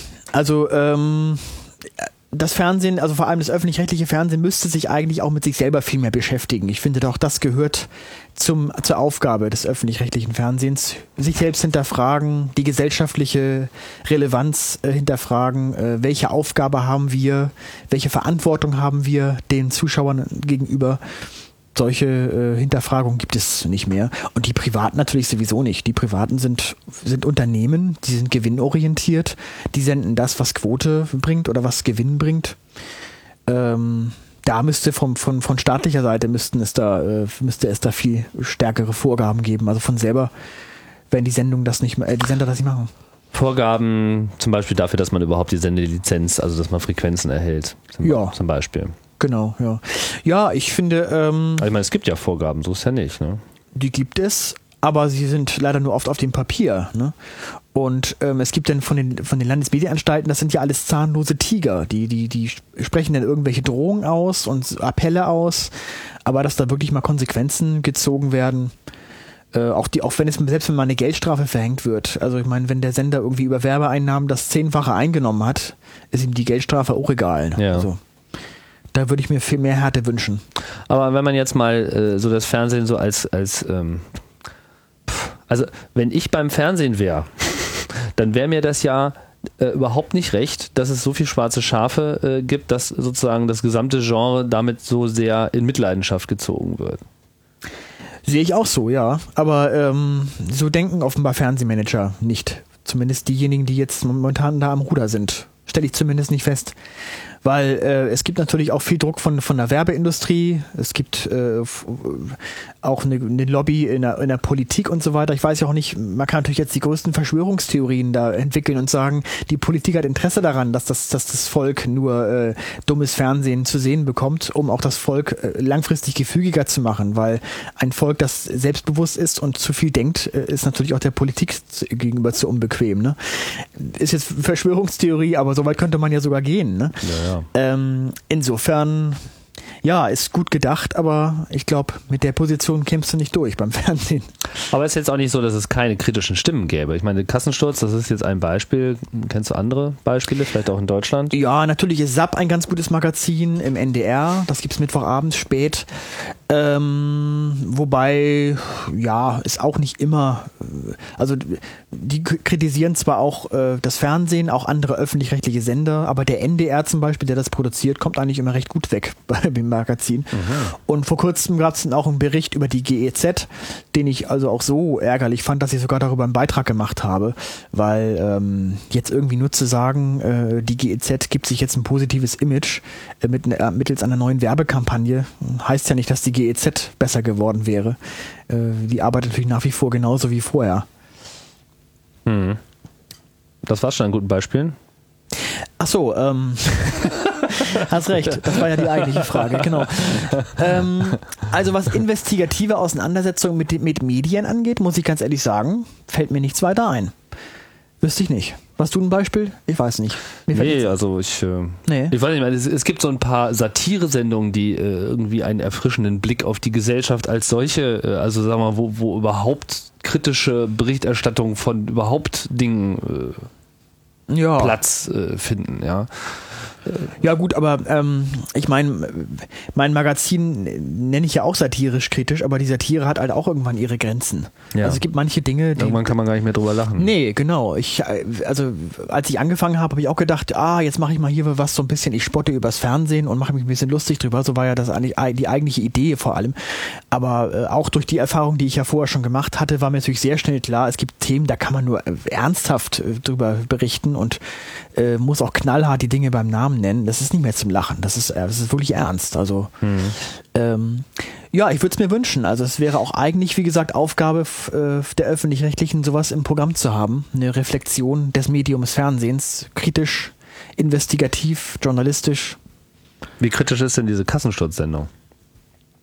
Na, Kassensturz, ähm, muss man wissen, ist ein Magazin, das sich ähm, auch, also auch befasst mit, mit ähm, also es ist ein Verbrauchermagazin. Es geht dabei auch um, um äh, was weiß ich, Betrug bei, bei, bei Kaffeefahrten oder Telefonhotlines, ja. also auch äh, ähm, jetzt nicht unbedingt nur Fernsehen. Ja, okay. Aber so, ne? Aber, ist, aber dieses ist war halt auch ein Thema in dieser Sendung.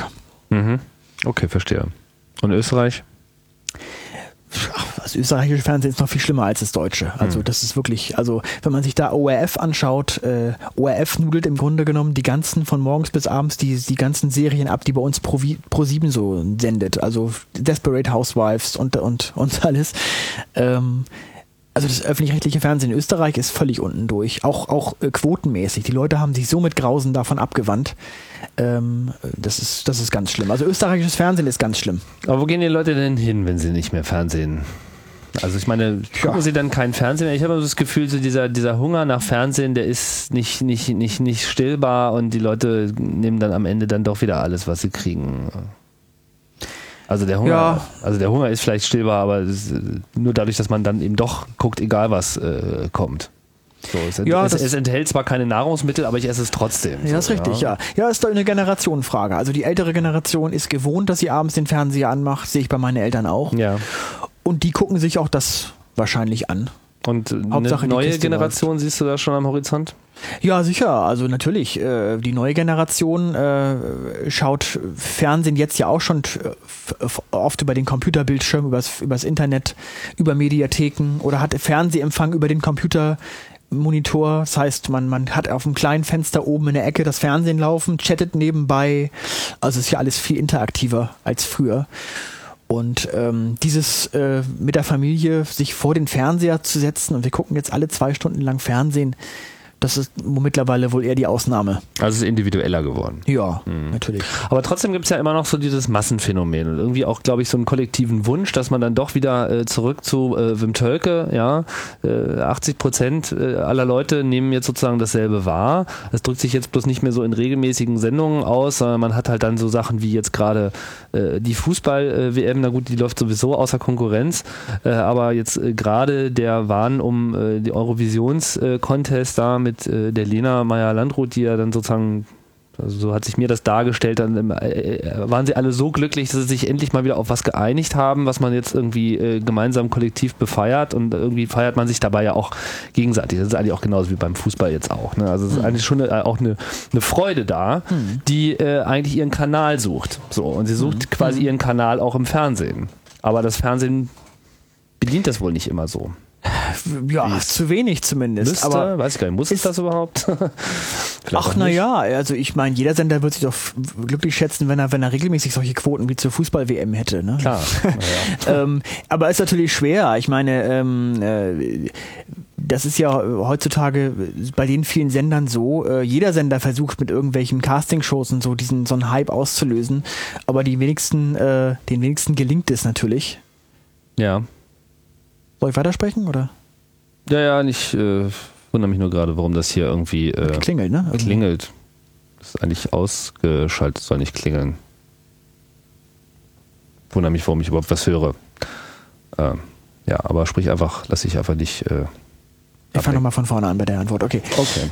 Ähm, ja, also ich denke, jeder Sender würde sich natürlich wünschen, eine Quote ha zu haben, wie bei der Fußball-WM, das ist ja klar. Ähm, aber es ist natürlich heutzutage schwierig, so einen Hype auszulösen, äh, weil es so viele Sender gibt. Und jeder Sender versucht irgendwie das äh, hinzukriegen. RTL versucht es mit DSDS, was auch nach wie vor bei einer bestimmten Zielgruppe auch funktioniert. Ähm, Pro7 versucht es mit Popstars. Also DSDS Deutschland sucht den Superstar. Ich muss das immer übersetzen. So, Man muss immer davon ausgehen, dass es wirklich, also das hat vielleicht echt jeder mitbekommen, aber keine Ja, okay, also das sind halt die. Wenn man so im Internet steckt. Die erfolgreichste deutsche äh, Castingshow, kann man sagen, ja. die, die quotenmäßig halt sehr erfolgreich ist. Man kann dazu auch viel sagen, aber ähm, Pro7 versucht halt mit Pop, mit Sendungen wie Popstars und so. Und ähm, ja, bei dem äh, Eurovision Song Contest war es natürlich jetzt so, ähm, dass, es ein, dass es ein internationaler Wettbewerb ist. Das heißt, wir alle stehen hinter einer Person, weil die unser Land vertritt als solches. Ne? Bei, bei Superstar ist es so, da gibt es dann Menowin oder Meersaat, war dann am Ende die. Und, und diejenigen, die vielleicht für jemand anders waren, der längst ausgeschieden war, die waren gar nicht mehr, die haben gar nicht mehr zugeschaut. Also in hier hatten wir alle miteinander was, wo wir hintergestanden haben. Ja. Genau. Im Fußball ist es ja genauso. Ja. ja das sind aber dann so internationale Wettbewerbe, da gibt es ja nicht so viele. Also ähm, wäre schön, wenn es das, wenn's das noch mehr gäbe, ja. Mhm. Das ist natürlich, äh, das schweißt die Leute auch zusammen in dem Moment. Ja, die Quote von diesem Eurovision Song Contest war ja auch unglaublich. 14 Millionen oder so hatte das, glaube ich. Also, das war eine tolle Quote. Das ist schon viel, aber wie viele Leute gucken denn überhaupt noch Fernsehen? Wie viele Leute? Ja, also, also ich lebe ja so in Kreisen, da hat man manchmal das Gefühl, es guckt eigentlich gar keiner mehr. Und man wundert sich, warum die Zeitungen immer noch darüber berichten. Naja, es gibt, man muss ja einfach wissen, es gibt ja äh, die geburtenstarken Jahrgänge, sind ja die, die äh, Jahrgänge über also ab meiner Generation, also ab Anfang der 70er Jahre geboren, sage ich mal, und älter. Äh, und die sind natürlich auch mehr, in, wie gesagt, in dieser Gewohnheit noch drin, dass ja. sie abends Fernsehen gucken. Und deswegen gucken auch noch viele Leute im Fernsehen. Aber die werden halt immer älter. Ja, und deswegen setzen ja auch ARD und ZDF mit ihren ganzen Heimatschmonzetten und ihren ganzen Sendungen, ihren ganzen seichten Programmen darauf, äh, dass sie nach wie vor sehr stark Quoten über diese, diese Zuschauerschaft sich holen, um auf dem Papier eine gute Quote zu haben. Ne? Also wenn die ZDF eine stolze Pressemitteilung verschickt, ähm, ja, Rosamunde Pilcher hatte wieder sieben Millionen Zuschauer gestern Abend, ähm, und man sich dann anschauen würde, wie viel, wie war es denn bei den Zuschauern von 14 bis, bis 39 oder bis 49, dann würde man schnell feststellen, das war ein gering, ein ganz geringer Marktanteil, der da erreicht wurde. Das hat sich so gut wie keiner angeschaut. Das ist halt, das ist alte Leute Fernsehen. Aber es funktioniert no noch, weil äh, diese Generation noch lebendig ist natürlich und sehr stark äh, aus Gewohnheit Fernsehen einfach nutzt. Aber das wird mit der Zeit sich natürlich äh, stark verändern. Ja, aber jetzt hast du doch eine ganze Menge Feedback von genau dieser jungen Generation, die quasi dein Programm schaut und sich da, damit ja auch kritisch auseinandersetzt, wenn sie es noch nicht vorher getan haben, spätestens nachdem sie dann äh, sozusagen da in deiner Community auch teilnehmen. Was ist denn dein Eindruck, äh, was für einen Stellenwert Fernsehen da überhaupt noch hat? Ist das noch genauso wichtig oder ist das irgendwie. Ja, naja, es ist, es ist, ähm Es ist so die Suche nach diesem identitätsstiftenden gemeinen Ding, so dieser meine täglich Lena äh, gibt mir heute? Nö, glaube ich nicht. Ähm, es gibt halt ähm, amerikanische äh, Serien, die halt sehr beliebt sind, äh, was weiß ich, die, die Simpsons und South Park und die ganzen 24 und Lost und so weiter. Und ähm, da gibt's natürlich zum einen die, die wirklichen Freaks unter den Jugendlichen, das sind die, die wenig Fernsehen gucken, die besorgen sich schon früh aus dem Netz in der, in der englisch, in der amerikanischen Originalfassung irgendwo gezogen, und bevor es lange im deutschen Fernsehen läuft oder, oder kaufen sich die DVD oder irgendwas. Aber es gibt natürlich eine andere große Gruppe von Jugendlichen, äh, die haben die, die, diese, diese, diese, diese Kompetenz gar nicht, sich das irgendwo zu besorgen oder denen ist es auch vielleicht zu anstrengend, sich in Original Englisch anzuschauen. Die warten lieber darauf, dass es in Deutsch kommt. Ähm, und das sind natürlich diejenigen, die auch den Fernsehen gucken und die dann dies auch nutzen nach wie vor. Also es gibt eben nicht die Jugendlichen, es gibt da sehr unterschiedliche Schichten oder sehr unterschiedliche Gruppen. Ja. Ne? Ne, klar. Aber wenn du jetzt sagst, die ganzen Fernsehsender, die kümmern sich jetzt im Wesentlichen nur noch um die alten Geburten, ja, äh, Geburt, ja, die öffentlich-rechtlichen wohlgemerkt. Die privaten natürlich nicht. Weil die, ja. bei denen ist es ja wiederum eine andere Ansatzweise, weil die äh, bekommen von der Werbeindustrie ja vorgegeben, ihr, wir müssen unsere Zielgruppe bedienen. Ja. Das sind die 14- bis 49-Jährigen, obwohl das eine, eigentlich eine völlig wirre Zahl ist, die ist mal irgendwann von jemandem erfunden worden. Mhm. Ähm, und darauf äh, setzt die Industrie, die Werbeindustrie nach wie vor offensichtlich. Und deswegen sind die Sender, die Privatsender auch so bestrebt, immer äh, diese Gruppe zu erreichen.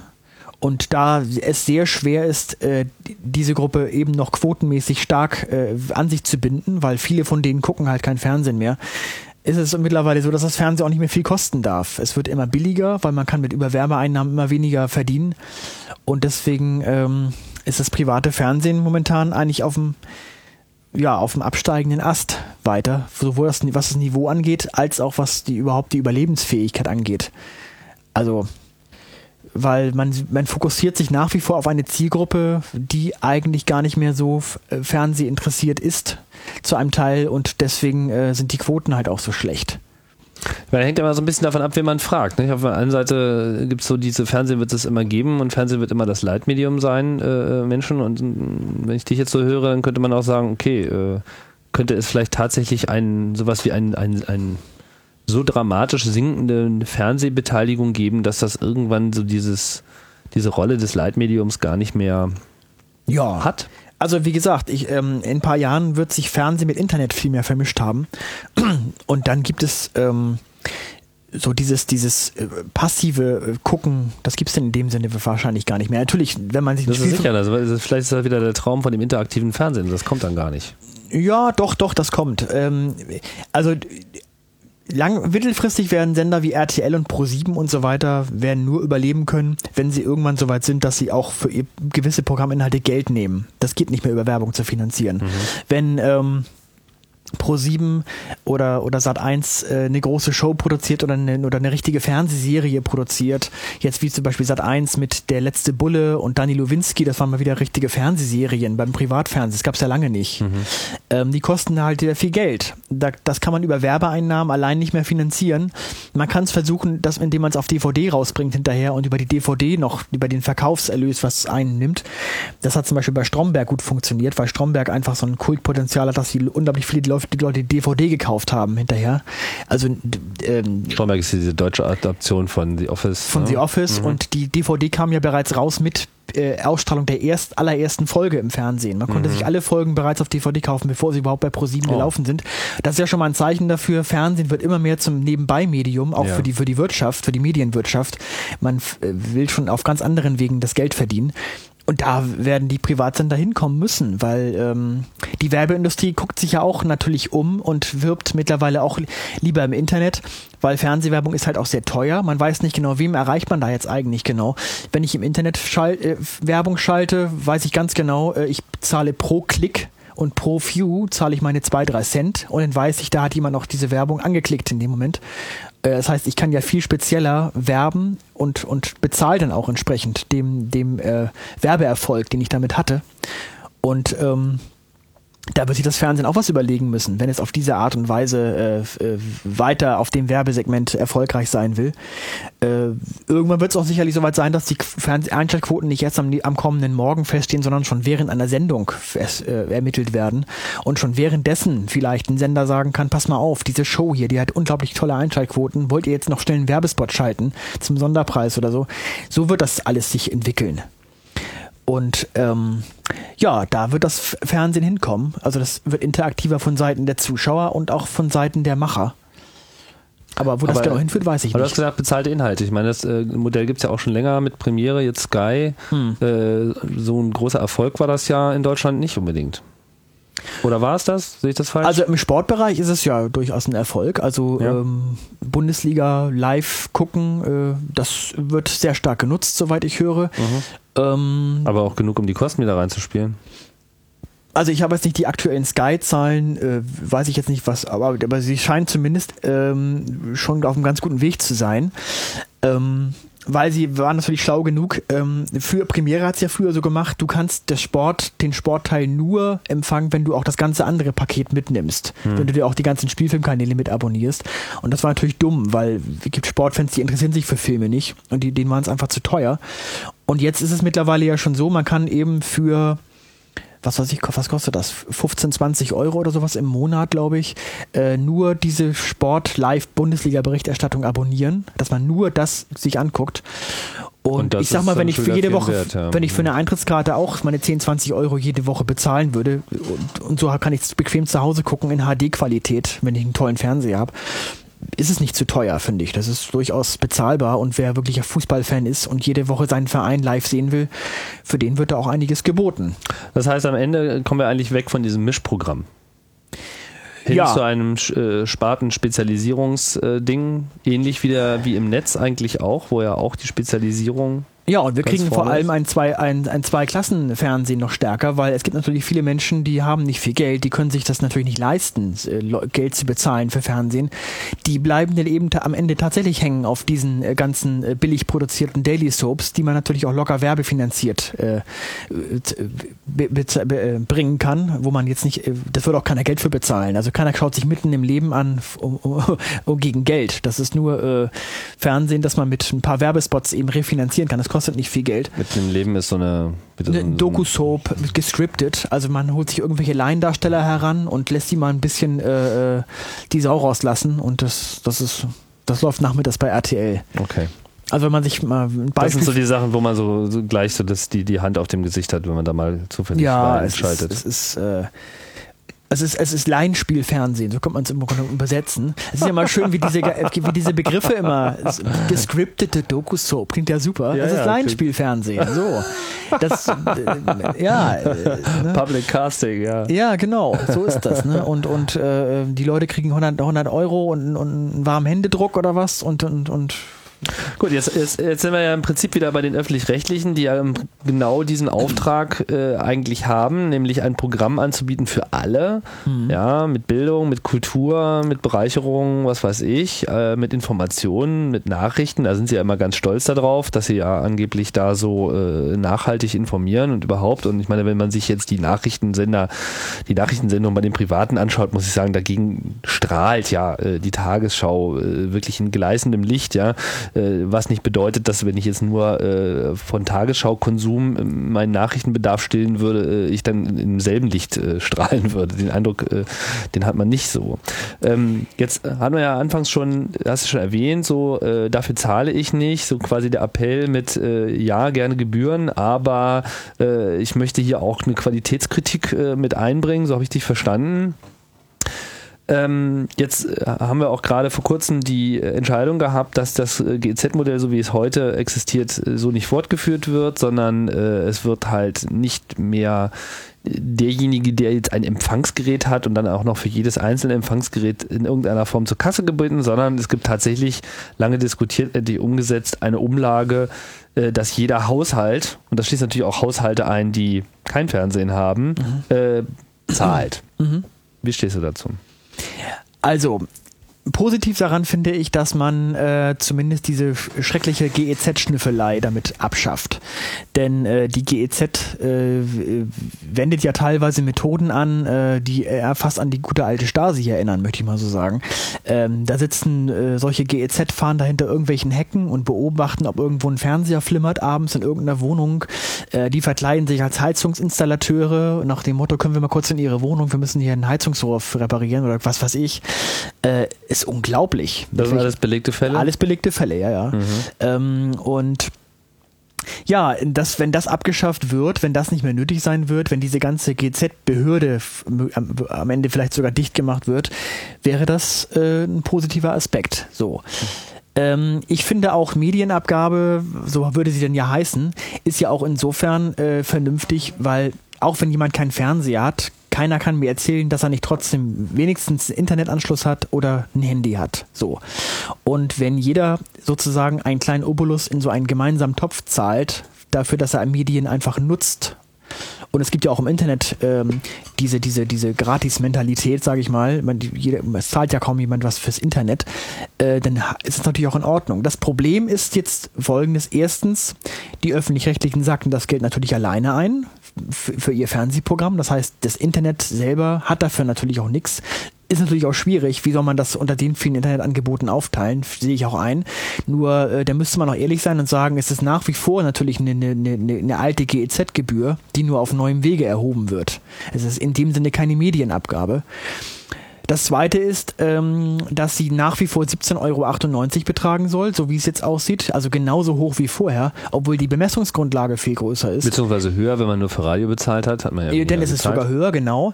Äh, nur es wurde mittlerweile ja schon ausgerechnet, äh, dass ARD und ZDF durch diese Änderung statt jetzt 7,2 Milliarden äh, künftig 8,6 Milliarden Euro einnehmen äh, mit, mit so einer Umstellung, weil viel mehr Leute bezahlen. Das heißt 1,4 Milliarden Euro nehmen sie mehr ein. Das ist fast der gesamte Jahresetat des zweiten deutschen Fernsehens. Und ich möchte gerne mal wissen, wo geht dieses Geld eigentlich hin? Was, was, ist, damit, was ist damit verbunden? Wird das einfach nur so eingesackt oder, oder gibt es da auch irgendwelche Vorgaben von Seiten des Gesetzgebers äh, zu sagen, also wenn ihr jetzt schon so viel mehr Geld einnehmt, dann verzichtet wenigstens auf Werbung und Sponsoring, was sie ja auch nicht wollen, soll es ja. ja auch weiterhin geben. Oder, oder steckt es zumindest in, in, in wirklich nur ein hochwertiges Programm und wir geben euch da ganz klare Vorgaben, wofür dieses Geld auch verwendet werden soll. Davon hört man überhaupt nichts. Ja. Und das dritte, was ich sehr merkwürdig finde, diese Abgabe soll erst ab 2013 gelten, also in drei Jahren. Und wenn ich mir so anschaue, was es für Umwälzungen gibt äh, auf dem, im, im, technischen Bereich beim Fernsehen, wir haben ja schon drüber gesprochen, äh, und ich weiß gar nicht, wo was Fernsehen möglicherweise schon 2013 stehen wird. Das kann, da kann sich unglaublich viel verändern bis dahin. Vielleicht ist dann auch diese Abgabe gar nicht mehr zeitgemäß und ist auch vielleicht schon längst überholt. Also es ist, ähm, es sind unglaublich lange Zeiträume, die da, die da immer vergehen, was ich auch nicht ganz verstehen kann. Ich meine, wenn irgendeine Steuer erhoben wird, dauert es auch nur ein paar Monate, dann wird sie erhoben oder erhöht. Warum muss es bei dir in diesem Bereich so lange dauern? Warum kann man nicht zum 1. Januar 2011 das einführen? Ich kann mir nicht vorstellen, dass das so kompliziert ist. Ähm, ja, ist es nicht vielleicht die, die GEZ-Abwicklung und die entsprechenden Sozialpläne, die da entworfen werden müssen, um die Druckerkolonnen äh, dann auch rechtzeitig in, in, in, die private Wirtschaft zu entlassen, damit sie wieder Zeitungsabonnements verkaufen? Ja, ich höre ja sogar nach wie vor immer noch, dass die GEZ sogar noch weiter existieren soll. Ich weiß gar nicht, wofür die denn noch gut sein soll. Keine Ahnung. Hm. Also eine richtige Abschaffung davon ist auch Na, noch keine Vielleicht wird Rede. das dann die Behörde, die, die diese Medieneinnahme irgendwie verbucht.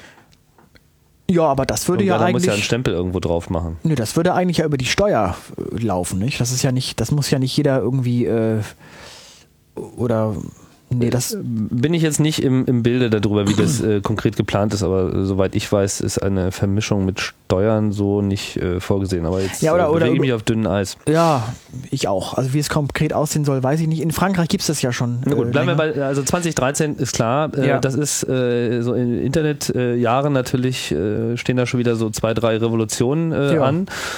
gut, welche das jetzt sind, das wissen wir auch nicht. Aber was natürlich sehr interessant ist, ist das Verhältnis von Fernsehen zu Internet. Ich meine, während das so vor einigen Jahren noch gar nicht so richtig wahrgenommen wurde, gab es ja zumindest ein paar Lichtblicke, also sagen wir mal Tagesschau so als Redaktion habe ich jetzt als recht innovativ äh, wahrgenommen. Ich habe auch so den Eindruck gehabt, das kam so ein bisschen aus der Systemadministrationskanzel heraus. Ja, da äh, scheinen sich ein paar Freaks eingelagert zu haben, die da einfach äh, den rechten äh, Blick haben und in der Lage waren, das sozusagen von hinten heraus auch ein bisschen voranzubringen. Trotz alledem leidet das Ganze ja immer noch unter der Gesetzgebung bis hin zu diesen absurden äh, Vorgängen, wie jetzt gerade vor ein paar Tagen, dass halt die Inhalte wieder vom Netz äh, genommen werden. Ja, die sowieso schon nicht immer äh, äh, da waren, ja, aber nicht wahr? Auch ja, das, das verstehe ich auch nicht ganz. Also da, ähm, äh, gut, dass die Verlage sehen halt äh, da eine starke Konkurrenz äh, gegen bei ihren privaten Informationsangeboten.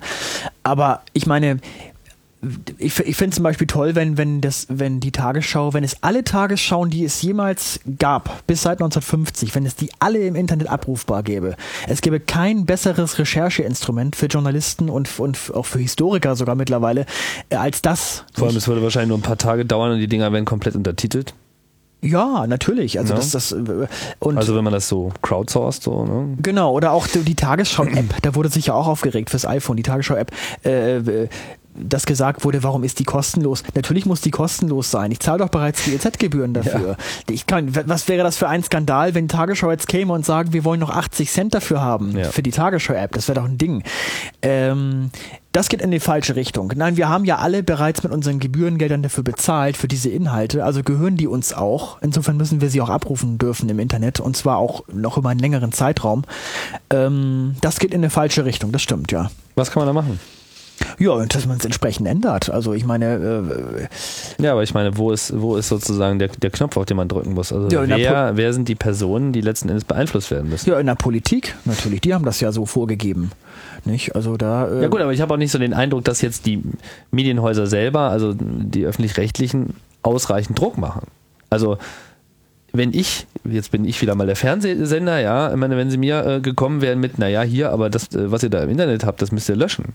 Ich meine, den, den, den hätte ich doch in den Marsch geblasen. Ja, ja gut, also was, äh, äh, da, da stellt man doch, da, da setzt man doch, also da schaltet man doch mal einen Tag lang das Fernsehen aus. Ja, aber wenn, wenn da ist die Verquickung von Politik und Fernsehen ja. ist, ist äh, da auch viel zu stark. Also ich meine, das hat man ja auch letztes Jahr bei der Bundestagswahl gesehen, dass äh, Frau Merkel und Herr Steinmeier lediglich bereit waren, sich mit sich selbst zu unterhalten in einem Kanzlerduell. Also die Kanzlerin unterhält sich mit ihrem Vizekanzler und beide nicht bereit waren, mit der Opposition auch nur in einer einzigen Fernsehsendung zu diskutieren.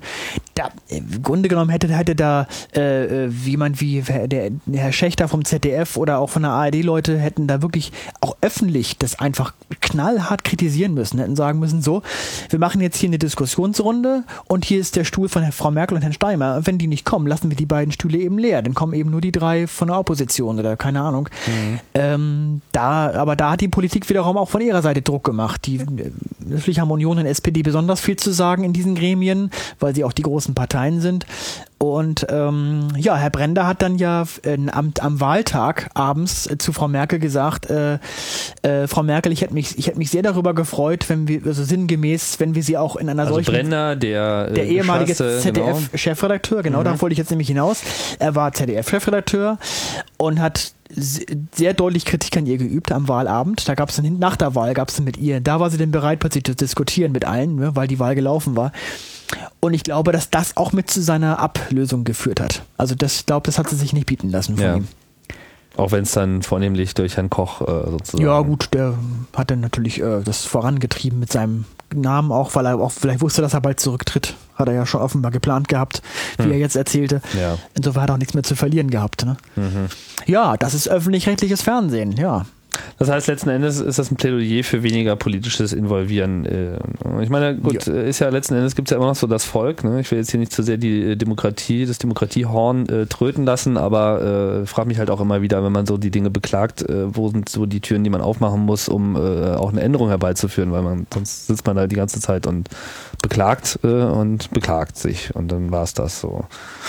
Ja, das ist hier sehr schwierig. Das ist so ähnlich schwierig wie mit den, mit den, mit den Diäten für Politiker. Die, die Politiker äh, bestimmen auch selbst darüber und wollen auch das sich nicht aus der Hand geben lassen.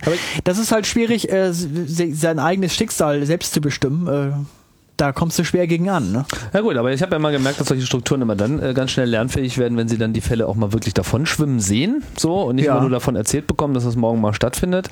Äh, auch da ist natürlich jetzt der Einfluss von äh, dem Internet äh, ganz interessant. Äh, will jetzt hier so unsere eigene äh, kleine Branche, da das Podcasting und so weiter gar nicht so sehr auf den Thron heben. Trotzdem sehe ich eine ganze Menge Bewegung, ja, von unabhängigen Medien, die eben auch sagen, wie du das vorhin auch schon so formuliert hast, und ich kann das ja für mich auch genau genauso übernehmen. So dieses äh, der Gewinn an Freiheit, ja, der ist äh, so enorm, dadurch, dass ich äh, alles selber bestimmen kann, dass die Einschränkungen an Möglichkeiten das äh, nicht Ja, also nicht, nicht, äh, nicht äh, ausreichend einschränken, dass es mir nicht mehr gefällt. Ne? Kompliziert ausgedrückt. Auf jeden Fall äh, habe ich so den Eindruck, dass es eine Welle äh, gibt von Leuten, die im Prinzip die Medienproduktion im Netz komplett neu äh, erfinden, so, oder zumindest dabei sind, es erstmal für sich äh, zu entdecken. Äh, jetzt stellt sich natürlich die Frage, was ergibt sich da draus? Ähm, du hast ja gesagt, okay, die, die, Fernsehsender werden sich ändern. Was würdest du denn für ein Fernsehen machen, wenn du jetzt, äh, was weiß ich, klingelt an der Tür und dann kommt jemand an und sagt, hier, äh, Herr Kreimeier, hier haben Sie mal 20 äh, Millionen Euro, mhm. Äh, machen Sie auch mal. Ja, so, was würdest du machen? Tja, was würde ich machen? Ich würde zumindest versuchen, äh, äh, den Zuschauer als ernst zu nehmen, als, als, als Kunden, als denjenigen, der es am Ende konsumieren muss und nicht zu denken von der, von der Seite der, der, der Werbeindustrie oder der, der, der Quote. Ähm, ich, ja, ich würde einfach versuchen, Kreativität walten zu lassen. Weil äh, das ist natürlich jetzt sehr leicht gesagt, leichter gesagt als getan. Aber ich glaube, wenn das Fernsehen mal wirklich wieder kreative Leute für sich interessieren würde, und das geschieht ja leider nicht, ähm, dann würden da auch unglaublich tolle Formate dabei rauskommen.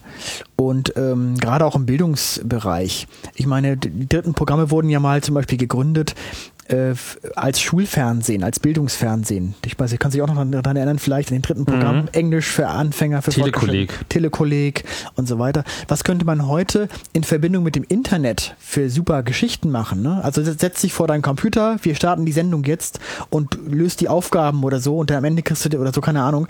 Ähm, ja, das geschieht leider alles überhaupt nicht. Also, du bist gerade mittendrin hier im Bildungs. Ja, das Programm. Ja, genau. ähm, und das ja, also Telekolleg äh, des 21. Jahrhunderts. Ja, finde ich schon. Ja, ich verstehe nicht, warum das nicht gemacht wird. Ja. So, äh, ich meine, Sturm der Liebe muss man nicht 14 Mal am Tag wiederholen in den dritten Programm. Das ist, das ist kein Bildungsfernsehen. Mhm. So. Ja, ähm, wie gesagt, ich würde versuchen, es äh, ein kreatives äh, Fernsehen zu machen. Ich würde versuchen, den Zuschauer ernst zu nehmen, ihn nicht abzuzocken. Äh, aber ob das funktionieren würde, weiß ich nicht. Vielleicht wäre ich nach einem Vierteljahr pleite. Ich weiß es nicht. Hm. Das ist. Äh Kennst du denn noch andere gute Beispiele von so Fernsehen im Netz? Also, wo Leute auch versuchen, ein ähnliches Programm zu starten, was sich oder was sich in irgendeiner Form mit der Medienlandschaft vielleicht auch kritisch auseinandersetzt, äh, außer dem, was du machst? Ja, also ich finde Retro-TV sehr schön. Das ist halt nur ein reiner Rückblick aufs alte Fernsehen, aber das ist sehr liebevoll gemacht. Mhm. Das, die sind auch für den Grimme Online Award nominiert. Wie auch äh, dein Programm, das haben wir noch gar nicht äh, erwähnt. Ja, wobei, wenn das jetzt ausgestrahlt wird, war es wahrscheinlich schon. Da wissen wir es schon, aber ich äh, bin ganz froh, dass wir jetzt hier noch den Tag äh, vorher äh, gehabt haben. Also ist sozusagen die Spannung noch komplett, man äh, spürt es äh, förmlich in der Luft. Ja, ja. Aber morgen ist dann sozusagen da die Verkündung, wer Richtig. den Online Award äh, gewinnt. Alles Gute auf jeden Fall dafür. Danke, ja. Aber Retro TV ist sozusagen ein direkter Konkurrenz oder sind die in einer anderen Abteilung? Nee, in der gleichen. Nee, das ist, eine, das ist diese Unterhaltung, ich bin Information. Ah, okay. Mhm. Beim Publikumspreis sind sie in Konkurrenz. Das sind ja alle Seiten. ja, ah, genau. Mhm.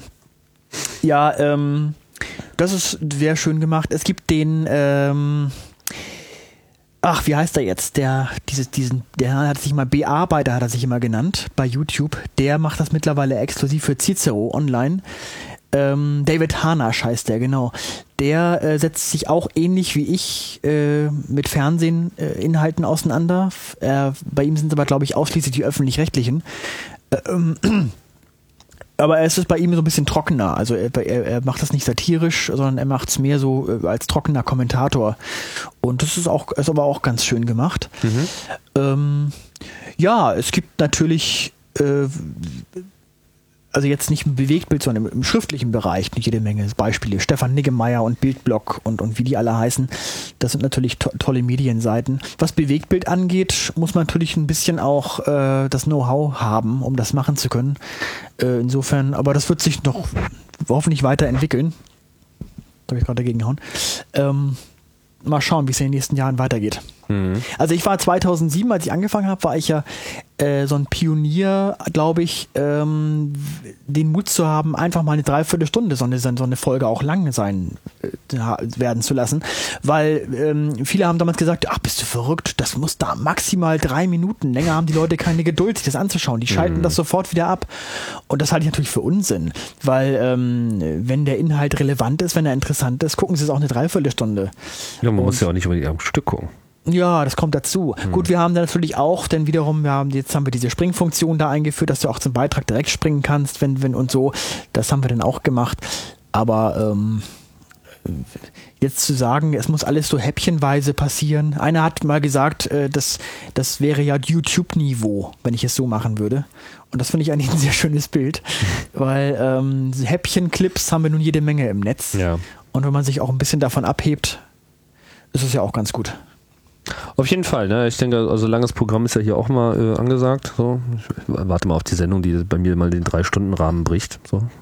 schon ein paar Mal kurz Ja, wir reden ja auch schon eine ganze Zeit, ne? Naja, aber das ist ja äh, für CAE-Verhältnisse ist das alles noch Pille-Palle. Oha, na. Äh, Radio hast du noch gar nicht erwähnt. Was hast du denn da für ein Verhältnis? Ähm, Radio höre ich nur morgens unter der Dusche und beim Abwaschen. Sonst bin ich kein großer Radiohörer, muss ich ganz ehrlich gestehen. Okay, du bist visuell geprägt. Ja, ja. Ähm, und da höre ich mir äh, entweder soll ich jetzt Radiosender nennen oder? Nee, ich wollte nur mal so fragen, so, okay. weil äh, wir reden ja hier so ein bisschen über zukünftige Formate und das Internet, so nur Radio ist jetzt so noch nicht gefallen, aber wenn Ja, ich habe ja auch mal äh, ich habe auch mal beim Radio was gemacht, äh, Praktikant und so und dann auch noch als freier Berufler, Freiberufler am Anfang, damals bei OK Radio hier in Hamburg, äh, wo dann auch so Leute wie Oliver Geissen und so damals noch Moderatoren waren. Mhm. Aber Radio ist nicht mein Medium. Muss ich einfach so sagen. Okay, ja, heute geht es ja auch um Fernsehen. Ne? Richtig, ja. Ähm, Kennst du den Film Free Rainer, dein Fernseher lügt? Natürlich. Habe ich auch darauf hingewiesen damals in einer Folge. Ja. Habe auch die DVD. Schöner Film. Ja. Äh, von ähm, Hans Weingartner, Richtig, der ja. so die äh, schöne Idee hat, dass äh, so einer kleinen äh, Gruppe von Aktivisten gelingt, äh, das Quotenerfassungssystem, was ja ein bisschen auch ein bisschen merkwürdig ist, deswegen komme ich eigentlich auch drauf, äh, mhm. das äh, mal so weit zu hacken, da äh, technische Maßnahmen äh, zu machen und dann sozusagen nur noch Dinge, die Qualität haben, äh, in der äh, Quotengunst anzubefeuern, mit dem Ergebnis, dass Deutschland auf einmal wohlgebildet und alle nur noch auf Qualitätsfernsehen aus sind. Mhm.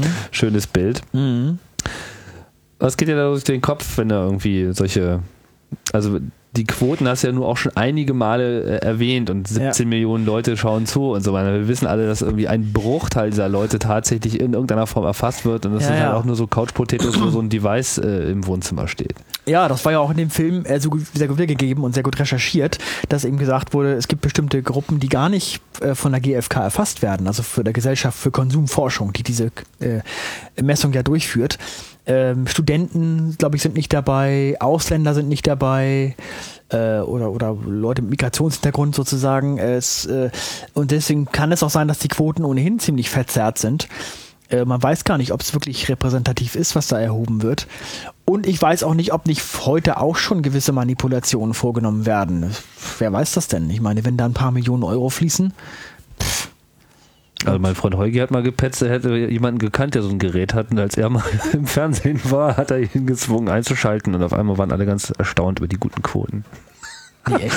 Ja, weil einer schon so viel Unterschied gemacht hat. Ja, das, das ist halt so. Eine ja, Box sind halt irgendwie äh, dann schnell mal einstellige Prozentänderungen und äh, ja, das ist wirklich äh, erstaunlich. Ja, und wenn, ja, ich meine, äh, es wäre doch ein leichtes, irgendwie ein paar Leute irgendwie da rauszubekommen, vielleicht, die so ein, so ein Gerät haben und sagen, pass mal auf, ich zahle dir hier ein paar tausend Euro, guck doch mal unsere Sendung oder so. Ich weiß es nicht. Ich kann es nicht beweisen. Aber äh, dass das natürlich viel ähm, Potenzial für Manipulation im Grunde gibt, äh, liegt ja auf der Hand, nicht? Hm. Aber es ist erstaunlich, dass die Privaten selber es aber offenbar so akzeptieren als System. Ähm, ja, Hauptsache man einigt sich auf eins, das ist wahrscheinlich deren Ding. Ja. Hauptsache man weiß, wie man es wie man's in den Griff kriegt. Ne? Ja, richtig. Hm.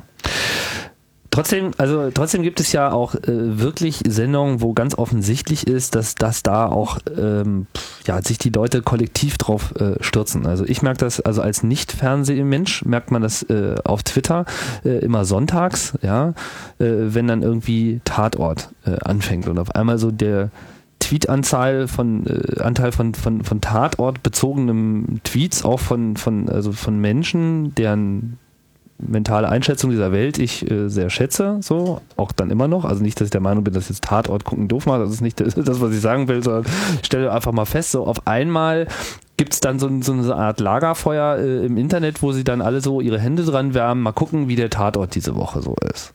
Mhm. Ähm, Gibt es dann auch noch andere äh, Beispiele solcher Institutionen, solcher Sendungsinstitutionen, die so einen ähnlichen Charakter versprühen? Äh, Wetten das sicherlich nach wie vor, hat immer noch äh, hervorragende Quoten, wobei die auch äh, auf dem absteigenden Ast sind ein Stück weit. Also er unterschreitet immer öfter die zweistellige Millionenquote der Gottschalk. Mhm. Früher hat er so locker sie 13 bis 15 Millionen gehabt. Ist er eigentlich immer noch blond? Der ist immer noch blond, ja. Wie alt ist er jetzt? Der ist 60 geworden 60. im Mai. Okay. Ähm, ja, äh, viele regen sich über ihn auf und so, aber ich glaube, das ist jemand, den man vermissen wird, wenn er nicht mehr da ist. Weil das ist noch so einer vom, vom alten Schlag der Moderation, Moderatorengeneration, äh, die man noch vermissen wird, glaube ich. Und die Sendung Wetten das, ähm, ja, sie, sie ist halt, äh, ist auch ist ein Ritual im Grunde genommen ja auch. Die Leute gucken sie es einfach an, äh, weil sie wissen, das gucken ganz viele heute Abend, also will ich auch mitreden können. Mhm. Auch wenn die Sendung selber vielleicht nicht so dolle ist. So. Und bei der Tagesschau ist es natürlich auch ähnlich. Ne? 8 Uhr wird der Fernseher angemacht bei vielen, jetzt auf die Tagesschau. Also auf Thomas Gottschalk einhauen ist natürlich einfach, aber wenn ich mich so erinnere, ähm, wie der mal angefangen hat, der hat ja, war ja extrem innovativ unterwegs. Der hat seinerzeit, war das im bayerischen äh, Fernsehen, die Sendung Telespiele gemacht. Ja. Wo die dann wirklich die Leute über das Telefon Pong äh, gespielt ja. haben. Ja, ja. richtig, ja. also mit so, oh, Stimme wird lauter, der Schläger geht nach oben, ganz großartig fand ich das, äh, weil das war wirklich, das war wirklich außergewöhnlich. Das war ja im Prinzip dieses Hörer äh, beteiligen, ne, interaktive, da haben wir ja unser interaktives äh, Fernsehen im Prinzip auch gehabt. Ne? Also man hat im Grunde genommen interaktives Fernsehen zu einem Zeitpunkt gemacht, wo es noch gar nicht äh, ausgereift war. Und heutzutage, wo man die Möglichkeiten hätte, macht man es nicht mehr. Ja, ist komisch. Komisch, ne? ja. Oder man, man bescheißt eben die Leute mit teuren Telefonnummern ja. Mhm. ja, weiß ich auch nicht. Außer Wetten das? Was gibt es noch für Lagerfeuer, um das sich alle scharen? Also die auch so äh, regelmäßig äh, stattfinden. Jetzt nicht so Weltmeisterschaft und so, ist klar, das hat man ja schon. Das sind so diese ganz großen Dinge. Aber was sind so die kleinen, also was sind so die Geheimtipps? Darauf wollte ich eigentlich so ein bisschen hinaus. Na, dann wären es ja keine Geheimtipps, wenn es Lagerfeuer ja, ist. Ja, gut. Ne? Den kennst du ja, den gucken ja unter uns.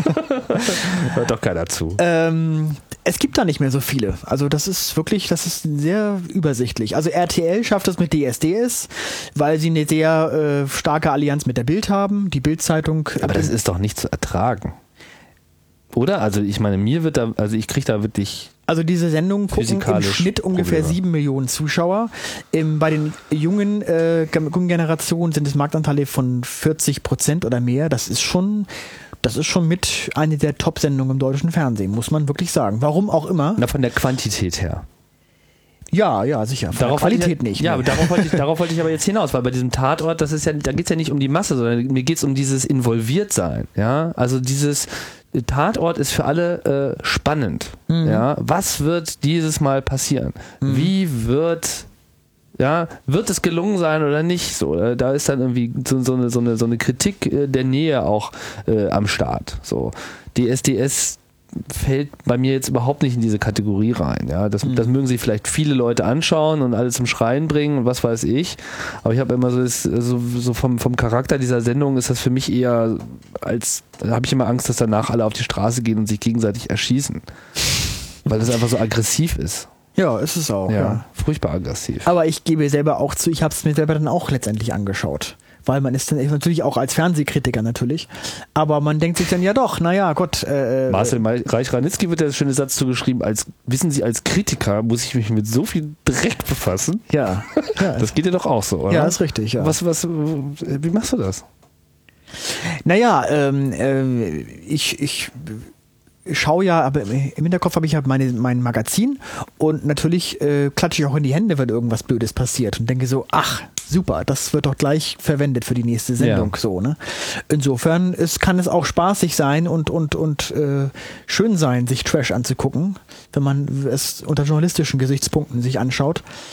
Ähm, schlimm Aber du hast doch auch gute Beispiele in deiner Sendung. Ja, sicher, na klar. Also wenn es auch nicht vornehmlich um gute Beispiele geht. Was sind denn so die besten guten Beispiele, die so, äh, an die du dich so erinnerst? Also ich fand äh, diese, diese Oslo-Show eine sehr schöne Casting-Show, weil sie wirklich sehr äh, minimalistisch sich auf die Musik nur konzentriert hat. Äh, die Kandidaten wurden in keinster Weise äh, durch den Dreck gezogen von der Boulevardpresse mit, mit, mit äh, Schutz des, des Senders auch noch sozusagen, auch noch, also nach dem Motto, wir suchen die Kandidaten schon danach aus, wer möglichst viel, viel Scheiße im Leben hat, erlebt hat, sondern da ging es um die Musik und da ging es, äh, das, da, das war sehr, war eine sehr schöne, äh, äh, niveauvolle Sendung. Und ähm, die hat mir wirklich gut gefallen. So, das habe ich auch gelobt. Ich habe ich hab einen Beitrag gemacht, wo ich diese Sendung mit DSDS direkt verglichen habe.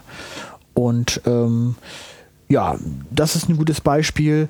Ähm, es gab mal kürzlich äh, bei Hart aber fair, das ist eine Sendung, da geht's, da schwankt es immer sehr.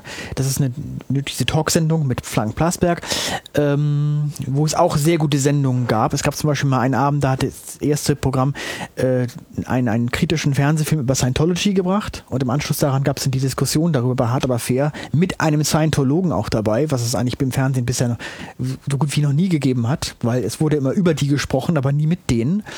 Und obwohl das natürlich ein Risiko war, hat man es sehr gut gelöst, weil die Redaktion sehr gut vorbereitet war von der Sendung und das war wirklich, das war wirklich ein richtig toller, äh, niveauvoller Fernsehabend, weil er sich sowohl fiktiv mit diesem Fernsehfilm, aber auch hinterher real in dieser Sendung mit diesem Thema auseinandergesetzt hat. Das hat mir auch sehr gut gefallen, zum Beispiel. Ja, ansonsten äh, soll ich jetzt weitere lobende Beispiele nennen oder? Wenn dir noch welche einfallen, ist wissen? ja erstaunlich, dass es welche gibt. Ja, doch, doch. Es, also es gibt, ich finde, bei Pro7 äh, äh, ist man auch immer so, dass man im Comedy-Bereich sehr äh, auf offenbar auf Prestige achtet. Also man äh, äh, da, gibt so Sendungen wie Kalkowes Mattscheibe lief ja auch bei Pro7, jetzt läuft es dann nicht mehr. Aber oder auch eben Ist das Stromberg. gar nicht mehr? Das ist ja wirklich ein. Es ist leider äh, Pro7 hat da auch mal kein Interesse mehr. Ne. Das war aber auch wirklich hervorragend. Ja, es war hervorragend und äh, er hat es immer gut auf den Punkt gebracht Ja. und er hat sich ja auch äh, nicht nehmen lassen, auch Pro7 regelmäßig selbst zu kritisieren mit die Uri, Gell Uri Geller Shows und so weiter. Mhm. Ähm, ich weiß nicht, ob es am Ende auch daran gescheitert ist, dass Pro7 jetzt sagte, sorry, jetzt reicht's uns. Ich weiß es nicht. Ja, Der ist ja oder mal bei Premiere gestartet, wenn ich bei mich Premi- erinnere. Ne? Ja, ja, genau, Mhm. bei Premiere. Und da hat er aber bei öffentlich-rechtlich, bei ARD hat er mal so eine, so eine Sportsondersendung gemacht, so zwei, drei. Und dann ging er zu Pro7, ja. Genau. Ich kenne den Kalkofer noch so aus ganz alten äh, Zeiten, als er äh, so Teil der äh, Privatradiorevolution war in Hannover Ja, äh, ja. bei FFN. Frühstücksradio. Das Frühstücksradio, Mhm. ganz großartig. Das, äh, ich war da, da hat ja irgendwie die CDU quasi diesen Privatsender äh, auf den Weg gebracht und alle haben schon so die Hände an den Kopf gehalten und sich gedacht, oh Gott, Brace for Impact. Und dann startete dieser Sender in einer Frische und, und Großartigkeit, dass man sich nur noch wundern konnte. Es dauerte irgendwie zwei Wochen und kein Laden in Hannover spielte noch irgendwas anderes. Ich habe damals in Hannover gewohnt, deswegen habe ich das irgendwie alles live und in Farbe mitbekommen. Aber dieses Frühstücksradio-Team, das äh, strahlte halt irgendwie über alles. Und dann halt Kalkofe und diese ganzen anderen, wie Dieter Wischmeier und so weiter. Das war wirklich eine, eine Generation von äh, großartigen äh, Satirikern, muss man auch sagen. Ähm, ja, die ja auch alle irgendwie ihren Weg äh, gefunden haben. Ja, bei diesen Sender heutzutage einzuschalten, ich meine, das ist Ist auch nicht mehr. Lala-Radio, ja, ja, wie jeder Lala. andere. Nee, ja. ja, im Fernsehen ist es ja genauso. Ich meine, es gab äh, äh, in den 90ern auch bei RTL und Sat 1, da gab es eben wunderbare Comedy wie, wie, wie äh, RTL Samstagnacht mit Wiegald Boning und Olli Dietrich, denn zwei Stühle, eine Meinung, das ist doch legendär. Oder die Wochenshow auf Sat 1, die ja so ein bisschen erinnerte an die gute alte Rudis Tagesshow, wo man so die Po- Politiker auch durch den Kakao zog und so. Ja, das ist, das war klar. Das war, da waren aber auch immer noch wirklich kreative Köpfe dabei. Und die, äh, die wurden auch entsprechend dann auch finanziell ausgestattet, dass die auch bezahlt werden konnten. Heutzutage nimmt das Fernsehen dieses Geld nicht mehr in die Hand. Wahrscheinlich auch, weil es das Geld nicht mehr hat. Ich meine, die Zahl der kreativen Köpfe dürfte ja nicht äh, geringer gewesen sein. Wo sind die denn jetzt? Im Internet. Vermute ich mal. Schätze ich mal. Keine Ahnung. Wo sonst? Wobei die, die natürlich wiederum das Fernsehen als Hilfsmittel haben und wiederum nur mit eigenen Hilfsmitteln arbeiten können. Dadurch ist es vielleicht qualitativ nicht so, äh, ganz so wie im Fernsehen. Ja, insofern äh, ist es eigentlich schade, dass sich Kreativität und Fernsehen mittlerweile so äh, getrennt haben und zwei verschiedene Wege gehen, weil eigentlich gemeinsam wäre es ja eigentlich das Große. Tja. Verpasste Chancen sozusagen. Verpasste Chance, ja. Hm. Und was machen wir jetzt? Ja. Wo geht's denn hin? Wo geht's? Ja. Was muss man jetzt machen, wenn man ein kreativer Kopf ist und äh, hier gerade zuhört und äh, eigentlich müssen wir jetzt mal einen Fernsehsender gründen, oder? Also so im Internet meine ich. Ein Fernsehsender im Internet. Wie meinst du das jetzt? Also du meinst einfach. Ich weiß nicht genau, wie ich das meine, um ehrlich zu sein. Aber ich meine, äh, wir haben ja schon festgestellt, dass es durchaus, also das kann auch alles äh, sein, äh, durchaus unterhaltsamen Charakter haben. Die ganzen kreativen Köpfe sind sowieso im Internet und interessieren sich nicht mehr für das Ja. äh, alte Fernsehen. Naja, wenn ich da irgendwie äh, zwei und zwei zusammenzähle. Ne? Ja, so ist das ja, genau. Und äh, wie gesagt, es, es sind ja auch schon viele kreative Sachen im Internet. Es gibt doch jede Menge. Also man, äh, ich habe ja auch schon einige Gast Gastbeitrag-Autoren, die ich jetzt schon mehrmals äh, bei mir hatte in der Sendung. Also zum Beispiel diesen, äh, diesen ähm, Emanuel Koch, der hat einen wunderbaren Beitrag gemacht über Schnitte im Fernsehen, weil bei Filmen immer Szenen gekürzt werden, irgendwie Schnitte, Spielfilme gekürzt Ja. werden. Und ähm, es war natürlich, und ich habe dieses Thema auch schon lange auf der Agenda gehabt, habe gedacht, wie mache ich das denn bloß? Wie zeige ich den Leuten etwas, was man nicht gesehen hat, ne? weil es rausgeschnitten war? Ist natürlich schwierig umzusetzen. Ja. Und er hat es dann halt mit, mit Animationen gemacht. So, so eine Schere, die aus dem Fernseher rauskommt und auf dem Film rum, am Film rumschnippelt oder am Zuschauer rumschnippelt. Und das war unglaublich kreativ und toll gemacht. Das ist so Machen die Leute denn eigentlich diese Beiträge sowieso und du sammelst sie nur, nur, nur ein, nachdem sie schon, im Netz rumgegangen sind? Oder äh, Nein, nein. werden diese Sachen jetzt wirklich nur deshalb produziert, weil es ein Magazin gibt? Also meine ganz klare Vorgabe, auf, ich habe eine kleine Informationsseite auch vom Gastbeitrag und so weiter, ist klar, das darf nicht vorher woanders wo gelaufen sein. Also die so viel Exklusivität möchte ich schon gerne haben. Wenn es bei mir veröffentlicht wurde, können Sie es auch bei YouTube hochladen. Das ist mir dann egal, Ja. aber die erste Quelle muss bei mir sein. Aber wird auch so ak- akzeptiert. Dafür kriegen sie ja auch 50 Euro Honorar. Ich meine, zwar ja immer noch einen Ah, kleinen, okay. kleinen Geldbetrag dafür, ist nicht viel, aber für, für jemanden, der jetzt vielleicht noch äh, Schüler ist oder so, aber sich mit Videoschnitt schon ganz gut auskennt, ist es ja schon. Das ist auch eine Anerkennung. ja, eben. Ähm, und ja, insofern, nein, äh, Das heißt, die Existenz eines solchen Aggregationsformats, Magazin, äh, bringt Leute eigentlich dazu, kreativ zu werden. Kann man sagen. Das Durch- heißt, vielleicht ist, ja, vielleicht ist das ja schon sozusagen der erste Schritt zum, zum Sender. Weil im Prinzip bist du ja einer.